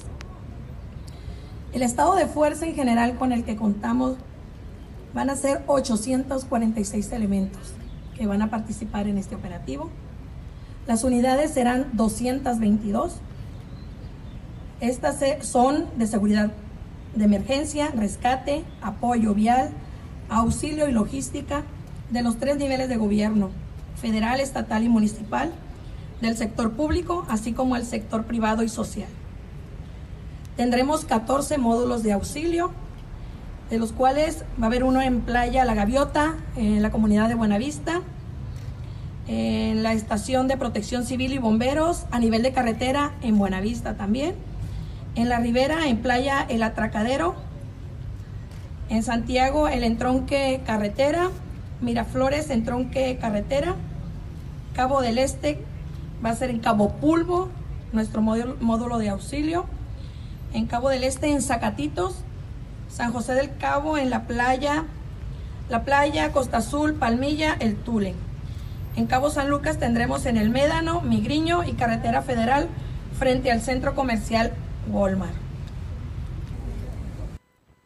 Y en más información, comentarles que, bueno, pues el día de ayer justamente le informábamos eh, respecto a una manifestación pacífica que realizaron algunas transportadoras en Los Cabos y, bueno, pues en ese sentido el presidente municipal señaló que, bueno, pues todo toda la población, todo ciudadano tiene pues el derecho a manifestarse, pero dijo que pues todo se hará conforme a la ley. Escuchemos. Son 41 empresas que no tienen, no han reunido los requisitos necesarios para poder trabajar. Son 132 que sí son legales y que esas no tienen ningún problema. Pero esas 41 no han reunido y no se han preocupado en años, porque no estamos hablando de esta administración, no se han preocupado por acercarse y cumplir los requisitos, siempre se han manejado en una anarquía total. No lo vamos a permitir aquí en Los Cabos, lo dijimos. Aquí no es que me dieron un permiso y en, en lo que junto los documentos en lo que junto los documentos pues quiero trabajar. Llevan seis meses y no lo han hecho. Y si no se reúnen y no reúnen los requisitos y no lo determina la mesa de trabajo, pues no van a trabajar. Así pataleen, pero no, nadie puede estar por encima de la ley solamente por presiones. Eso no puede ser, al contrario, se están haciendo acreedores a una multa se en una vía federal y es una multa bastante grande. Eso no la, no la implementamos nosotros. Es el, eh, la, autoridad correspondiente habrá de llamarlos a cuenta si, en caso, si acaso obstruyeron algo. Y en más información, comentarles que, bueno, pues eh, hace unos momentos también el alcalde de Los Cabos, eh, Oscar Lex, realizó un recorrido por la planta desaladora aquí en Cabo San Lucas, porque, bueno, pues eh, como hemos informado también, eh, pues se va a trabajar en la ampliación de esta planta. Y bueno, pues en ese sentido el presidente municipal recorrió las instalaciones de la planta desaladora y se les explicó pues todo lo que tiene que ver con lo técnico. Y bueno, pues estuvo acompañado de algunos diputados y eso fue lo que comentó respecto a este tema técnica de cómo ampliar, cómo ampliar esta, esta nueva planta, esta planta, pues bueno, ya, ya lo tienen ellos, tienen toda la información, pero era importante que vieran cómo está el funcionamiento y que, y que la aprobaran también para que vean que es todo el proceso, cómo, cómo funciona esto. ¿A cuántas familias va a beneficiar? Pues, no, pues estamos preparándonos porque con la nueva desaladora más esta ampliación, más otros cosas que vamos a agregar ahí, pues estamos listos para el crecimiento que viene en los próximos años aquí en Los Cabos, aquí en Cabo San Lucas. Bueno, ¿y qué les parecía los pues ahí la información, eh, Germán, comentarte que, bueno, pues el día de mañana en el Congreso del Estado se va a estar retomando este tema que tiene que ver precisamente con, eh, pues, la, ampliación de esta desaladora y otros proyectos del vital líquido para el municipio de Los Cabos, Germán. Sí, seguro. Eh, solamente para recordarle a nuestros radioescuchas, Guille, esta ampliación de la desaladora de Cabo San Lucas no es el proyecto aquel grande que traía Armida, es el de Cabo San Lucas, ¿no? O sea, son dos distintos. Así es, Germán. Eh, son eh, dos proyectos que tienen que ver precisamente con este tema. Uno que es la ampliación de la desaladora que ya existe y bueno, pues el otro proyecto es sería eh, pues la pues la instalación y la construcción de una nueva desaladora en Los Cabos. Así es. Bueno, muchas gracias por tu reporte. Estaremos atentos ya mañana con lo que se genere desde Los Cabos. Nos escuchamos el día de mañana. Excelente tarde. Excelente tarde también para ti, es Guillermina de la Toba con eh, su reporte desde Los Cabos, la corresponsal de Milet Noticias, Baja California Sur.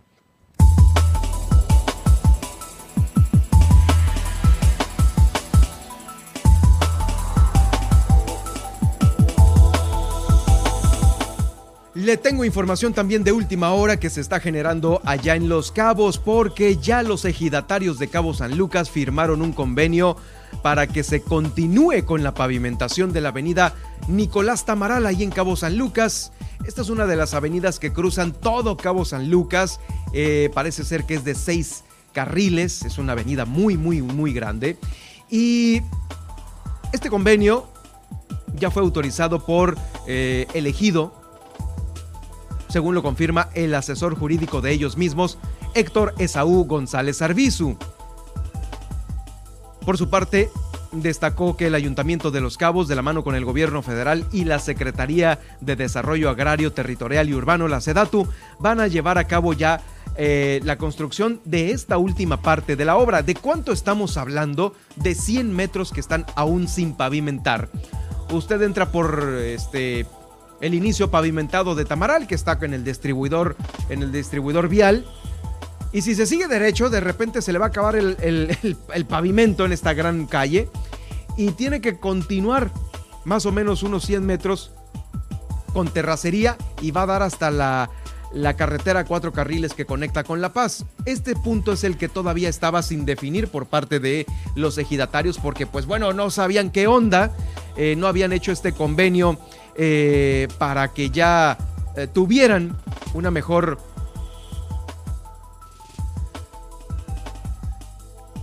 un mejor beneficio entre el Ayuntamiento de Los Cabos y también los mismos ejidatarios. Bueno, pues ya, ya se cerró esto, ya se cerró y cabe mencionar que en enero pasado el gobernador del estado eh, había asegurado que esta continuación eh, pues sería financiada con recursos obtenidos a través de la Casa de Gobierno. Y parece que como todavía no se vende la de Los Cabos, la Casa de Gobierno de Los Cabos, pues eh, se- a lo mejor se hace uso de otros recursos eh, que tienen que ver con el gobierno del estado, el gobierno federal y también el gobierno municipal. Por lo pronto, pues esta es una muy buena noticia que ya se van a continuar estos trabajos de la famosísima calle Tamaral allá en el municipio de Los Cabos, en Cabo San Lucas para ser más exacto. También eh, tenemos información sobre las vialidades que son propias de aquí, de la ciudad de La Paz.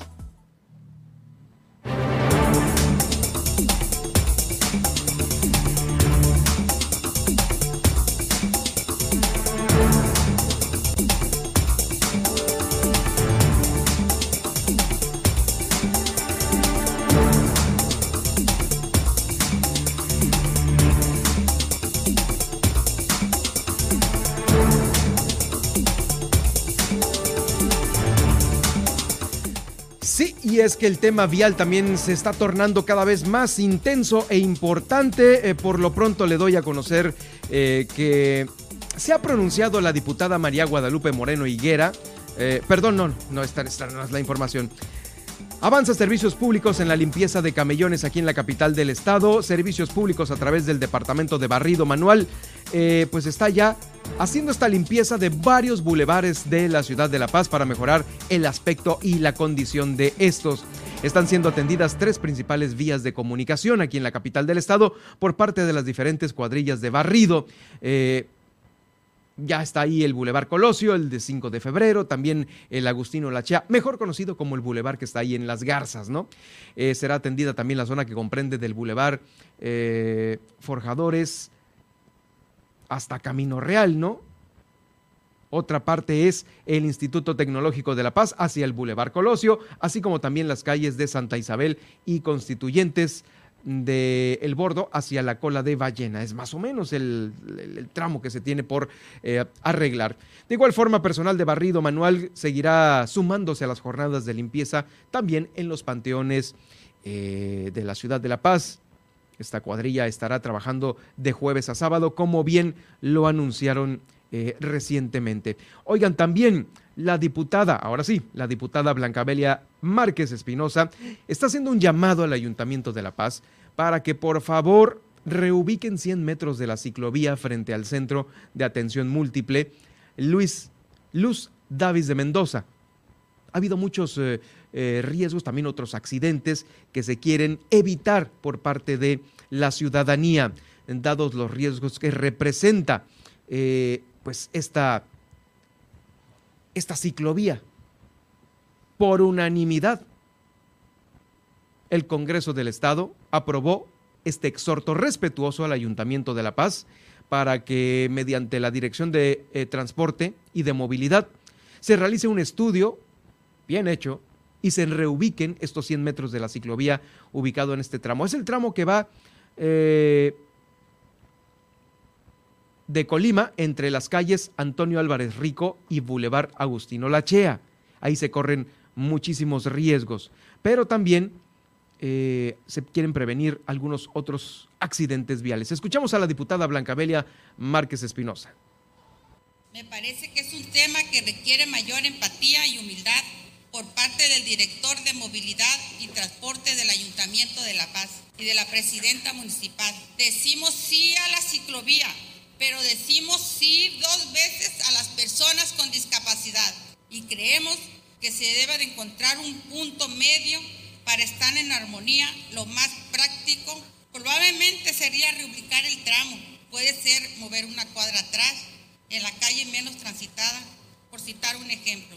Sin embargo, compete a la dirección en mención hacer un análisis del riesgo que corren las niñas y niños y padres de familia. Por lo que pedimos se realice el estudio a la brevedad, se reubique el tramo materia del programa social en la ubicación más viable para todas y todos. Y esto no nada más sucede en esa parte de la ciudad, en muchas otras partes también, pues no hay eh, atención a estos sectores vulnerables y pues las ciclovías no son todo, no son todo y no son la solución para la movilidad en la ciudad de La Paz. Estamos esperando también ya que cambien el sentido de algunas calles y que se desahoguen muchas otras, como por ejemplo las que están ahí en el bordo eh, que comunica eh, al sur de la ciudad, es el el libramiento, Daniel Roldán, híjoles, la bronca total. Forjadores también a la altura de la universidad. Bueno, eh, se hacen cuellos de botella terribles ahí y pues hay que solucionar esto, ¿no? Hay que tener una mejor educación vial y también eh, no nada más confiar en los funcionarios que a lo mejor no lo están haciendo de la manera correcta, sino hacer un estudio a conciencia y profesional de lo que se debe hacer aquí en la capital del estado. Por lo pronto nos vamos a una pausa. ¿Qué tenemos después de la pausa, Nadia?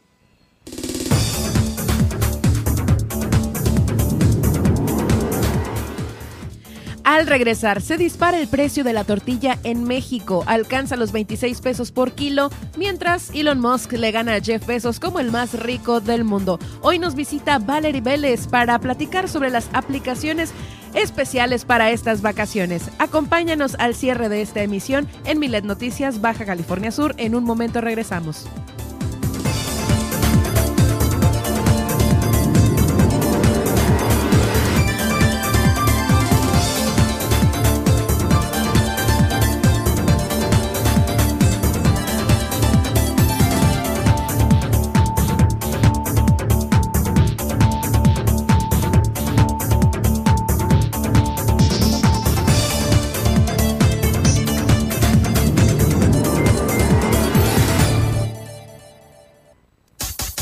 Estas son las noticias de Baja California Sur en Milet Noticias. En un momento regresamos.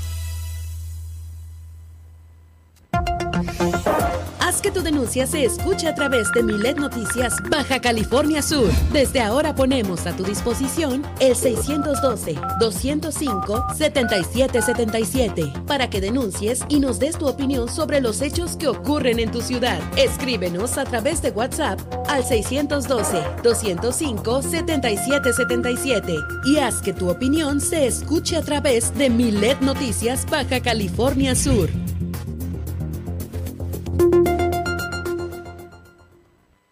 Los alimentos naturales ya se vieron ganadores. Los del Atlético Chatarra son pura mala vibra.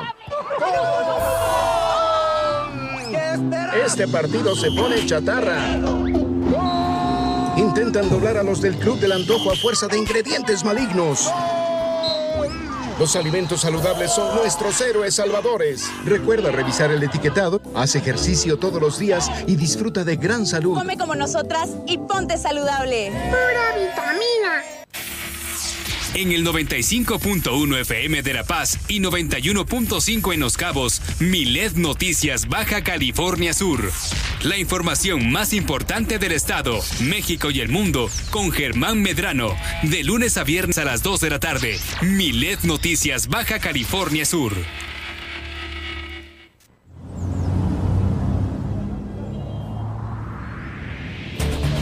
Si en este momento vas manejando por una calle que es de un solo sentido, por favor, pásate al carril derecho si es que llevas una velocidad baja. Pues el carril izquierdo es para una circulación más rápida. Eduquémonos como ciudadanos. Porque en Super Estéreo Milet queremos una mejor ciudad. Cambiemos, cuidemos y mejoremos la paz. Esta es una campaña propia de Grupo Milet en beneficio de Baja California Sur.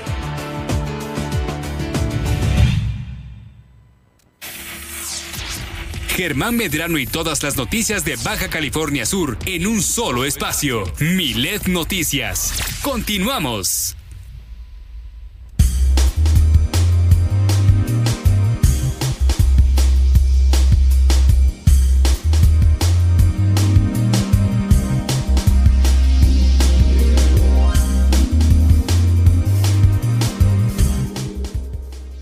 No podemos dejar atrás las portadas que ya están circulando en todo el país y en todo el mundo con información muy importante y esta información la tiene a continuación Nadia Ojeda.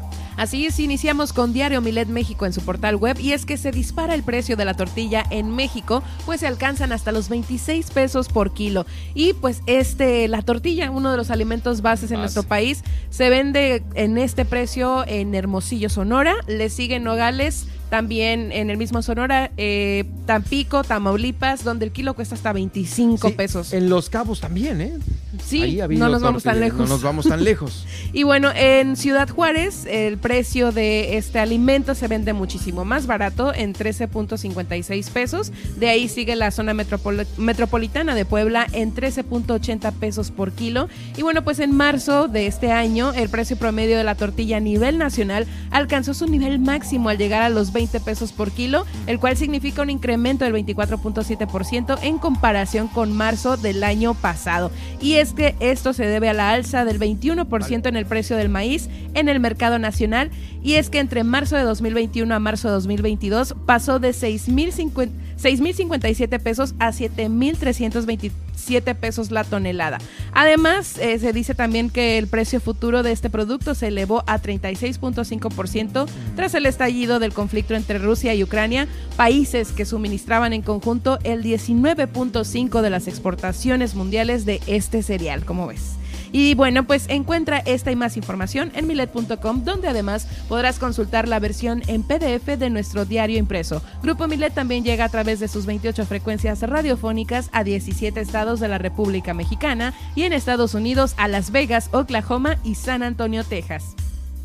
Seguimos con el Universal y es que la oposición dice no a la rebelión de AMLO para avalar la reforma eléctrica. Y es que después de que el presidente pidiera a los legisladores de la oposición rebelarse y votar libremente a favor del dictamen de su reforma eléctrica para que no sean traidores a la patria, los diputados del PAN, del PRI y del PRD aclararon que las declaraciones del presidente no les pesan porque no les queda el saco. Y es que justamente este medio, el Universal, entrevistó a los tres líderes principales de estos frentes y pues ellos declararon que no cambiarán su postura de rechazar el dictamen y cada quien pues por ahí eh, Jorge Romero, el coordinador, coordinador del PAN, calificó de muy grave las declaraciones del jefe ejecutivo federal, quien también recordó que en el partido eh, pues no dice también recordó, perdón, que el partido en el poder no tiene los números, por lo que sí quiere una reforma que deberá ser política, empezando por el presidente.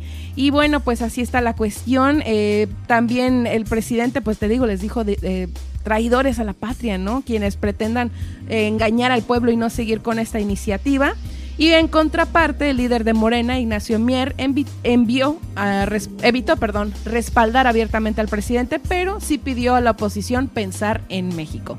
Ahora vámonos con el Sol de México y es que Reino Unido ordena la extradición de Karime Macías, así lo informó la Fiscalía General de la República, y es que recordemos que Karime Macías, ex esposa de Javier Duarte, es acusada de enriquecimiento ilícito, por lo que se ratifica la resolución del juzgado británico que conoció del caso. En un comunicado, pues la dependencia también detalló que la ex primera dama de Veracruz cuenta con 14 días para impugnar esta determinación y les quiero recordar que el mes pasado de febrero, pues la Corte de Magistrados en Westminster, en Londres, autorizó la extradición a México de esta persona.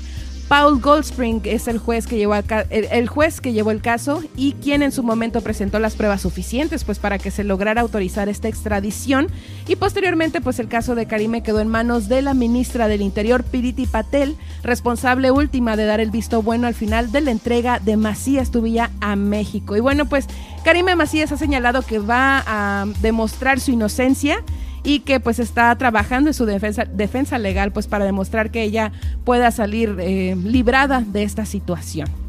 No, es difícil, ¿no? Híjole, saber cómo lo. y con qué lo demuestra, ¿no? A lo mejor le sale el tiro por la culata, ¿no? Sí, porque tanto en la fiscalía como en Gran Bretaña, pues ya tienen las pruebas y por algo se está ordenando justamente esta Su extradición, extradición. sí. Así es. Ahora vámonos con el Excelsior y es que el Alto Golfo de, de California tiene nuevos inquilinos, dos crías de vaquita marina. Y este, que es el hogar de la vaquita marina, pues eh, ¿Está confirmado esto, sí? Sí, está confirmado, justamente por la organización no gubernamental Sea Shepherd, que trabaja en la denominada área de tolerancia Ajá, cero. sí. Allá en el Alto Golfo, ¿no? En el Alto Golfo, así es. Eh, justamente el director de esta organización, Charles Lindsay, dio a conocer que a través de la denominada Operación Milagro, en su octava edición, los expertos internacionales han tenido varios avistamientos de este mamífero marino que oscilan entre los 7 y 10 adultos y las dos crías. O sea, los adultos ya, está, ya se tenían pues observados, o sea, ya se conocía de su existencia, pero justamente ya confirmaron que están estas dos, dos bebecitos de vaquita híjole, qué- marina. Qué gran noticia, ¿no? Exactamente, esto es una gran noticia porque no solo significa que, perdón, significa que se están reproduciendo y esto genera muchísima esperanza. Y en conjunto ellos están trabajando pues con un sinnúmero de, de este, pues de dependencias gubernamentales, ¿no? Como CEMAR, CONAPESCA, Profepa, CONAP, SADER, SEMARNAP. Y pues em, en septiembre de 2021 se firmó un nuevo acuerdo entre seis dependencias del gobierno federal, a lo cual te digo, eh, les comento, eh, inauguraron la operación denominada Operación Milagro, les digo, en su octava edición. Ahora vamos con Publímetro y es que el 86%, del, el 86 de los mexicanos vive endeudado y agobiado por falta de dinero. 6 de cada 10 mexicanos pierden hasta más de la mitad de su ingreso en deudas. 5 de cada 10 no saben ni en qué gastaron su dinero. Así lo revelaron las firmas especializadas Vanguard, Aon e Invested. Y esta cifra representa un grave incremento respecto al 59% de personas afectadas por las deudas que el INEGI reportó en noviembre pasado, hace apenas pues cinco meses, a través de la encuesta nacional sobre las finanzas en los hogares. Y pues así está el dato, los mexicanos que viven o vivimos estresados por este tipo de deudas y que pues este mm, estudio también evidenció que el 53.76% de los mexicanos está agobiado por problemas de dinero y esta tasa pues eh, tasa que convierte a este en la preocupación número uno para millones Sí, de lamentablemente familias. así sucede, pero mira, eh, no hay nada que un bote no resuelva. No, gordo, no. que me estés escuchando por ahí. Saludos. Y bueno, por último, eh, como les comentaba, Elon Musk le gana a Jeff Bezos como el más rico del mundo. Ya lo sobrepasó. Sí, su fortuna está valuada en 219 mil millones de dólares, según lo afirma Forbes. Y pues mira, vamos más o menos con los lugares. Mira, él pues es fundador de Tesla Motors y SpaceX y reciente, eh, su reciente adquisición del 9% de Twitter, pues él ya agarró, ganó el primer lugar contra Jeff Bezos cuya empresa de Amazon pues bajaron sus acciones y también pues donó su dinero no a la caridad. Entonces por eso pasó al segundo lugar. Eh, de ahí siguen Rihanna. Rihanna se unió a esta lista gracias a su empresa de maquillaje y ropa interior. ¿Y el magnate de Meta qué dónde lo dejas? no ¿No- figura no en las figura? primeras listas figura nuestro mexicano Carlos Slim en el número 13 de la lista Ese Inge. ese Inge sigue ahí Eh, Bill Gates se queda en el cuarto lugar Me ha cuya- decepcionado en últimas eh, fechas el Inge, ¿eh? Pues, Sí, pero fíjate que estaba repasando esa lista hace unos días y Mark Zuckerberg, Mark Zuckerberg, perdón, bajó muchísimo. No te puedo especificar en qué número está, pero yo creo que después del 26, pobrecito. Uy, vieras, Uy, qué pobrecito. pobre. Y en la posición del tercer hombre más rico del mundo, eh, pues está el magnate francés Bernard Arnault, presidente y director ejecutivo de Louis Vuitton. Así que pues ahí está la lista actualizada de los hombres más ricos del mundo. Fíjate, y en el cuarto está el licenciado Valeriano. Ah, sí. Buen chiste, sí, sí, sí. Sas, oye, pues ahí están los, este, la- el ranking, ¿no? El, ranking. Top, top, top. Top. Muchas gracias, Nadia. Gracias. Y nos escuchamos ahorita en el resumen. Por lo pronto, ya está por aquí Valerie Vélez, quien nos va a platicar sobre las aplicaciones que usted debe de tener en estas vacaciones en su celular.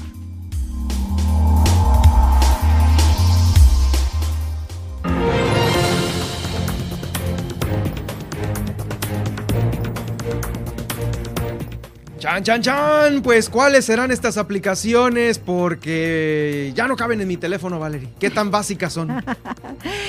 Pues mira, eh, muy buenas tardes, nos da mucho gusto estar esta semana nuevamente aquí en Miler Radio y yo creo que en este periodo de vacaciones donde, bueno, aunque sea uno o dos días que te vayas a tomar para descansar, son bien y muy merecidos, necesitas básicamente estar informado. ¿Y qué necesitas estar informado? ¿A dónde vas? ¿Cómo es el lugar que vas?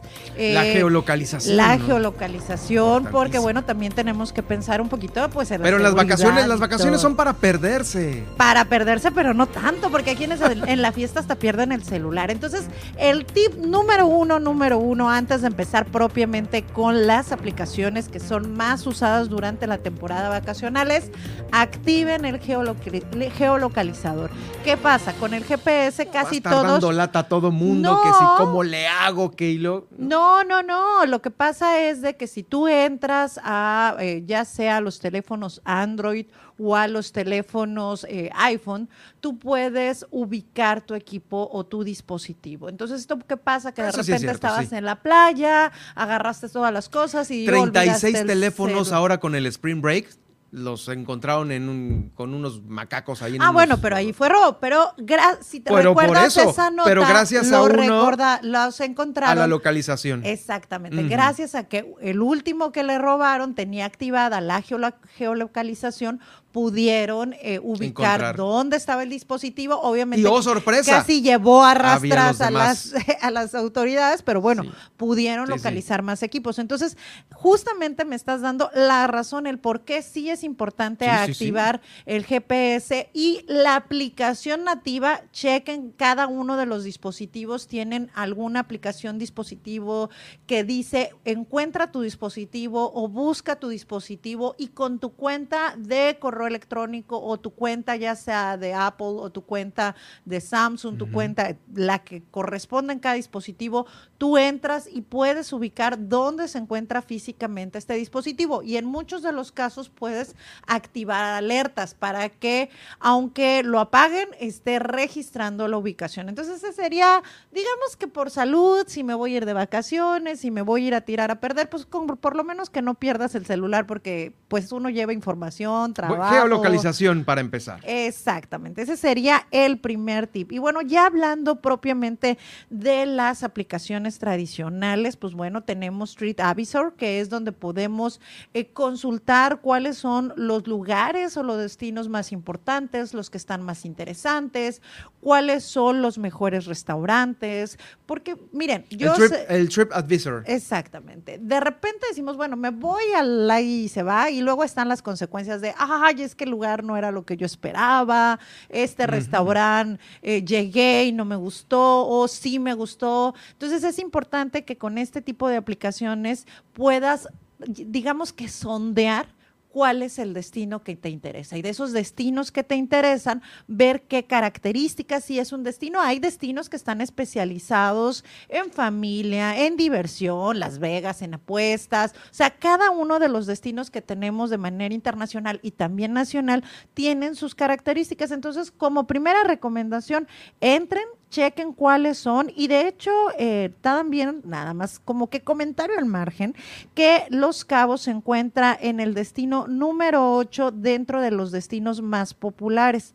Está obviamente está el, eh, Emiratos Árabes, está Londres, Cancún, Indo- eh, Bali, eh, Creta, Roma, Italia y en el séptimo está Cabo San Lucas. Entonces, bueno, ahí estamos los sudcalifornianos y los mexicanos representados entre los destinos más interesantes de este año, son los destinos más populares de todo el año. O sea, checan la importancia. No es nada más como que el más popular No, no, no, entre no, los no, no. norteamericanos o entre el, turismo nacional.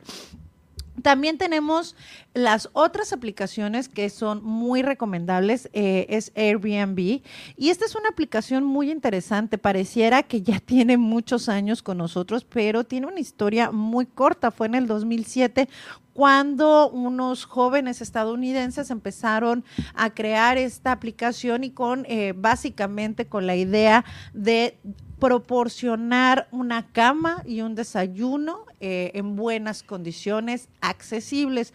Porque muchos de ellos, como eran, eh, tenían que ir de manera constante a conferencias, a reuniones, les sucedía que se llenaban los espacios y no había dónde hospedarse, o estos espacios tenían costos muy elevados. Entonces es cuando surge Airbnb, que básicamente es aire, cama y desayuno, ¿no? Entonces eso es lo que ofrece esta aplicación, es una aplicación que ha crecido de manera impresionante y que hoy en Baja California Sur y en muchos de los destinos puede ser una oferta importante.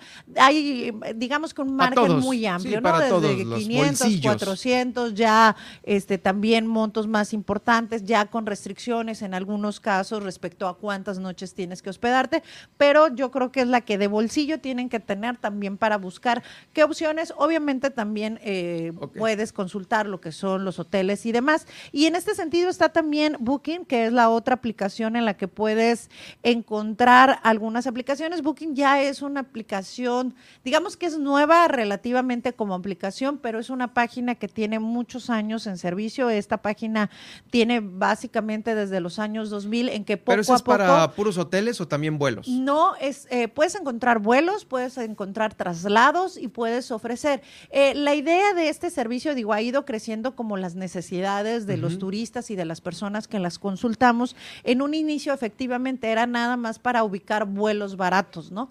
Ya después se ha modificado también a traslados, se ha modificado también en poder ubicar hoteles y también algunas casas que ofrecen el servicio de Airbnb también, digamos que paralelamente se ofertan dentro de Booking. Y la, bueno, básicamente la opción es esta, reservar a través de ella para que puedas conocer cuáles son. Obviamente en todas estas aplicaciones que estamos recomendando, tanto Airbnb, tanto TripAdvisor, tanto Booking, ¿Qué es lo importante? Revisen los comentarios. No es nada más el ver cuántas estrellitas o qué me gustó, sino revisen en los comentarios porque es a través de los comentarios de la experiencia que han tenido otros turistas que podemos saber si realmente esa fotografía espectacular es real. Hay muchos casos en los que de repente aquí en La Paz dicen, mira, cerca del malecón, pero en realidad son casas que no están tan, eh, digamos que eh, eh, enfrente del malecón y ya en los comentarios dicen, ah, ok, dice, no está frente al malecón, pero si caminas tres, cuatro cuadras y ya puedes llegar. y con comentarios, aparte de una foto más importante, es como el hecho de que sí, pero el colchón estaba muy feo, el desayuno horrible, no había servicio por parte del personal. esos son los importantes. Exactamente. Todo lo que tenga que ver servicios o que ofrecen servicio de Wi-Fi y finalmente no lo tenían en las instalaciones, todo esto, chequen muchos, eh, sería lo más importante, chequen los comentarios porque ahí realmente van a poder saber cuál es la calidad del servicio que se está ofreciendo. Digo, obviamente siempre va a haber, eh, digamos que un granito en el, en el arroz, una piedrita en el arroz donde te vas a poder dar cuenta eh, que uno dice que no, pero la mayoría dice que está bien, pues bueno, también ahí valóralo, ¿no? Otra de las aplicaciones que es muy importante para que no te pierdas, sobre todo cuando vas a un destino que no conoces, es Google Maps. Esa es una de las aplicaciones mm. más comunes, pero a veces se nos olvida y sobre todo que tiene de manera interna herramientas donde tú ya puedes marcar los destinos que quieres conocer. Si tú vas a ir, por ejemplo, a la Ciudad de México, tú puedes dentro de tu cuenta de eh, Gmail o con tu cuenta de Gmail ir preseleccionando estos destinos que quiero ir este, a tal restaurante, a un museo o a algún recorrido. Los puedes ya ir desde antes que salgas de tu, de tu hogar, puedes ir seleccionando estos destinos y ya nada más el día que te toca o que quieres ir a ese lugar, pues buscas en esta lista que tú ya tienes de lugares a conocer. Entonces, de las más eh, recomendables, digo, también si vas a ir al extranjero, pues eh, Google Translate, porque bueno, también hay que, el traductor es importante. Al Google Translate. Mm, este te sirve, es importante, lo puedes usar. Y bueno, también si vas a ir a algún lugar donde hay un público que habla eh, diversos idiomas, es una muy buena opción para que puedas interactuar.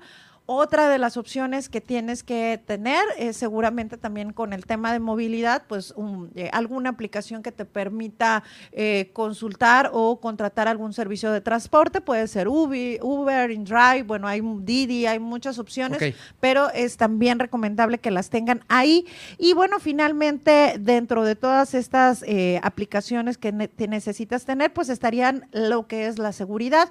También los recomendamos, hay otras aplicaciones como Gasolina MX, que te ayuda a ubicar gasolineras Oh, sí, con buen buena. precio, porque bueno, si Que no está activa aquí, eh, yo ya la bajé y no, aquí si, no está si vas a ir a algunos destinos del centro del país, sobre todo cuando no conoces, es importante, pues bueno, necesitas... Se llama Gaso App. Es Gasolina MX, esta a lo mejor es otra. Es que esta es del gobierno.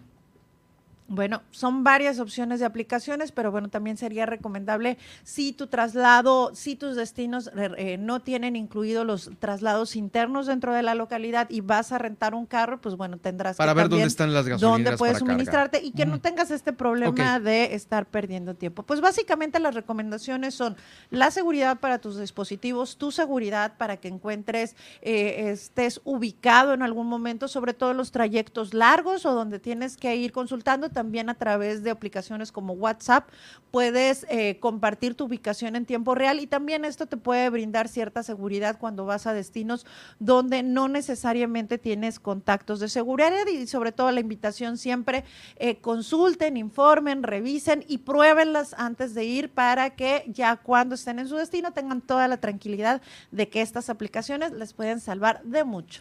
Te faltó la del convertidor de moneda también. Convertidores de moneda, exactamente. Bueno, si vas a salir al extranjero, así como Google Translate, también es importante el convertidor de moneda. Si van a hacer recorridos nacionales, pues es esta parte, ¿no? Definir si tus traslados van a ser por tierra, por aire, ver qué es lo que vas a ¿Pero necesitar. qué? ¿Por qué eso? ¿Por qué? eh, para que dentro del país puedas tener eh, toda la certeza de cómo te vas. Y sea- Es que decías que en México, ¿cómo? En México las aplicaciones que necesitas no necesariamente es el convertidor de moneda Ajá. sino las aplicaciones que necesitas son más enfocadas a dónde te vas a comunicar, dónde vas a hospedarte y dónde te vas a trasladar. Gracias, Valerie. ¿Dónde te escribimos? ¿Dónde te escuchamos? ¿Dónde te leemos? Eh, nos- me pueden eh, eh, revisar todo el podcast, lo voy a subir, lo vamos a subir en arroba Valerie Vélez, ahí es donde compartimos todos los podcasts en los que estamos aquí, bueno, y también algunas otras cosas que comentamos con el día a día. Gracias, nos escuchamos la próxima semana. Mientras tanto, nos vamos al resumen.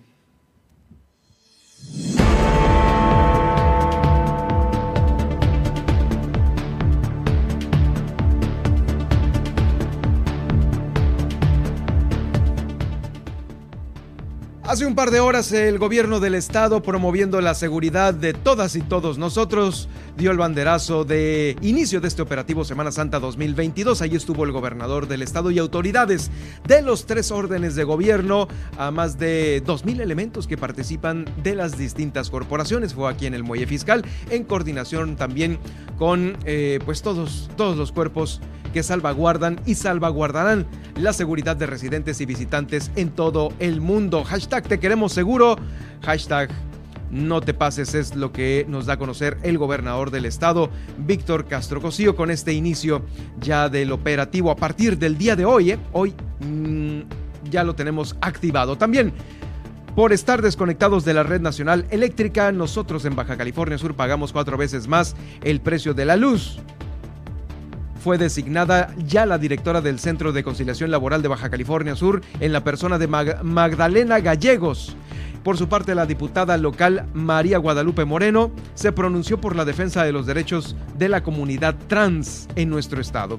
La Secretaría de Educación Pública ya autorizó la reapertura de estas las famosas tienditas escolares. El diputado Rigoberto Mares está de nueva cuenta poniendo esta iniciativa ahí en la agenda legislativa eh, sobre la cultura del reciclado y el mejor manejo de la basura.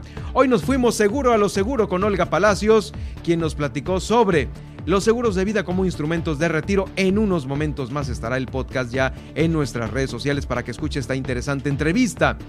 Eh, ya son 41 empresas transportadoras de los cabos que no cumplen con los requisitos de ley para operar allá en aquel municipio.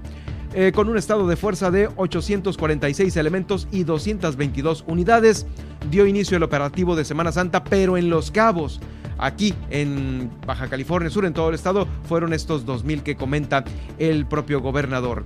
Eh, en Comondú se realizó un recorrido de verificación ya también por los refugios temporales para esta temporada de huracanes 2022 y en la nacional e internacional. Se dispara el precio de la tortilla en México, alcanza los 26 pesos por kilo, esto en Hermosillo, Sonora. Además, la oposición dice no a la rebelión de AMLO para avalar la reforma electrónica. Nos referimos al PAN, PRI y PRD. Además, el Reino Unido ordena la extradición de Karime Macías y el 86% de los mexicanos vive endeudado y agobiado por falta de dinero. Y en la internacional, Elon Musk le gana a Jeff Bezos como el hombre más rico del mundo.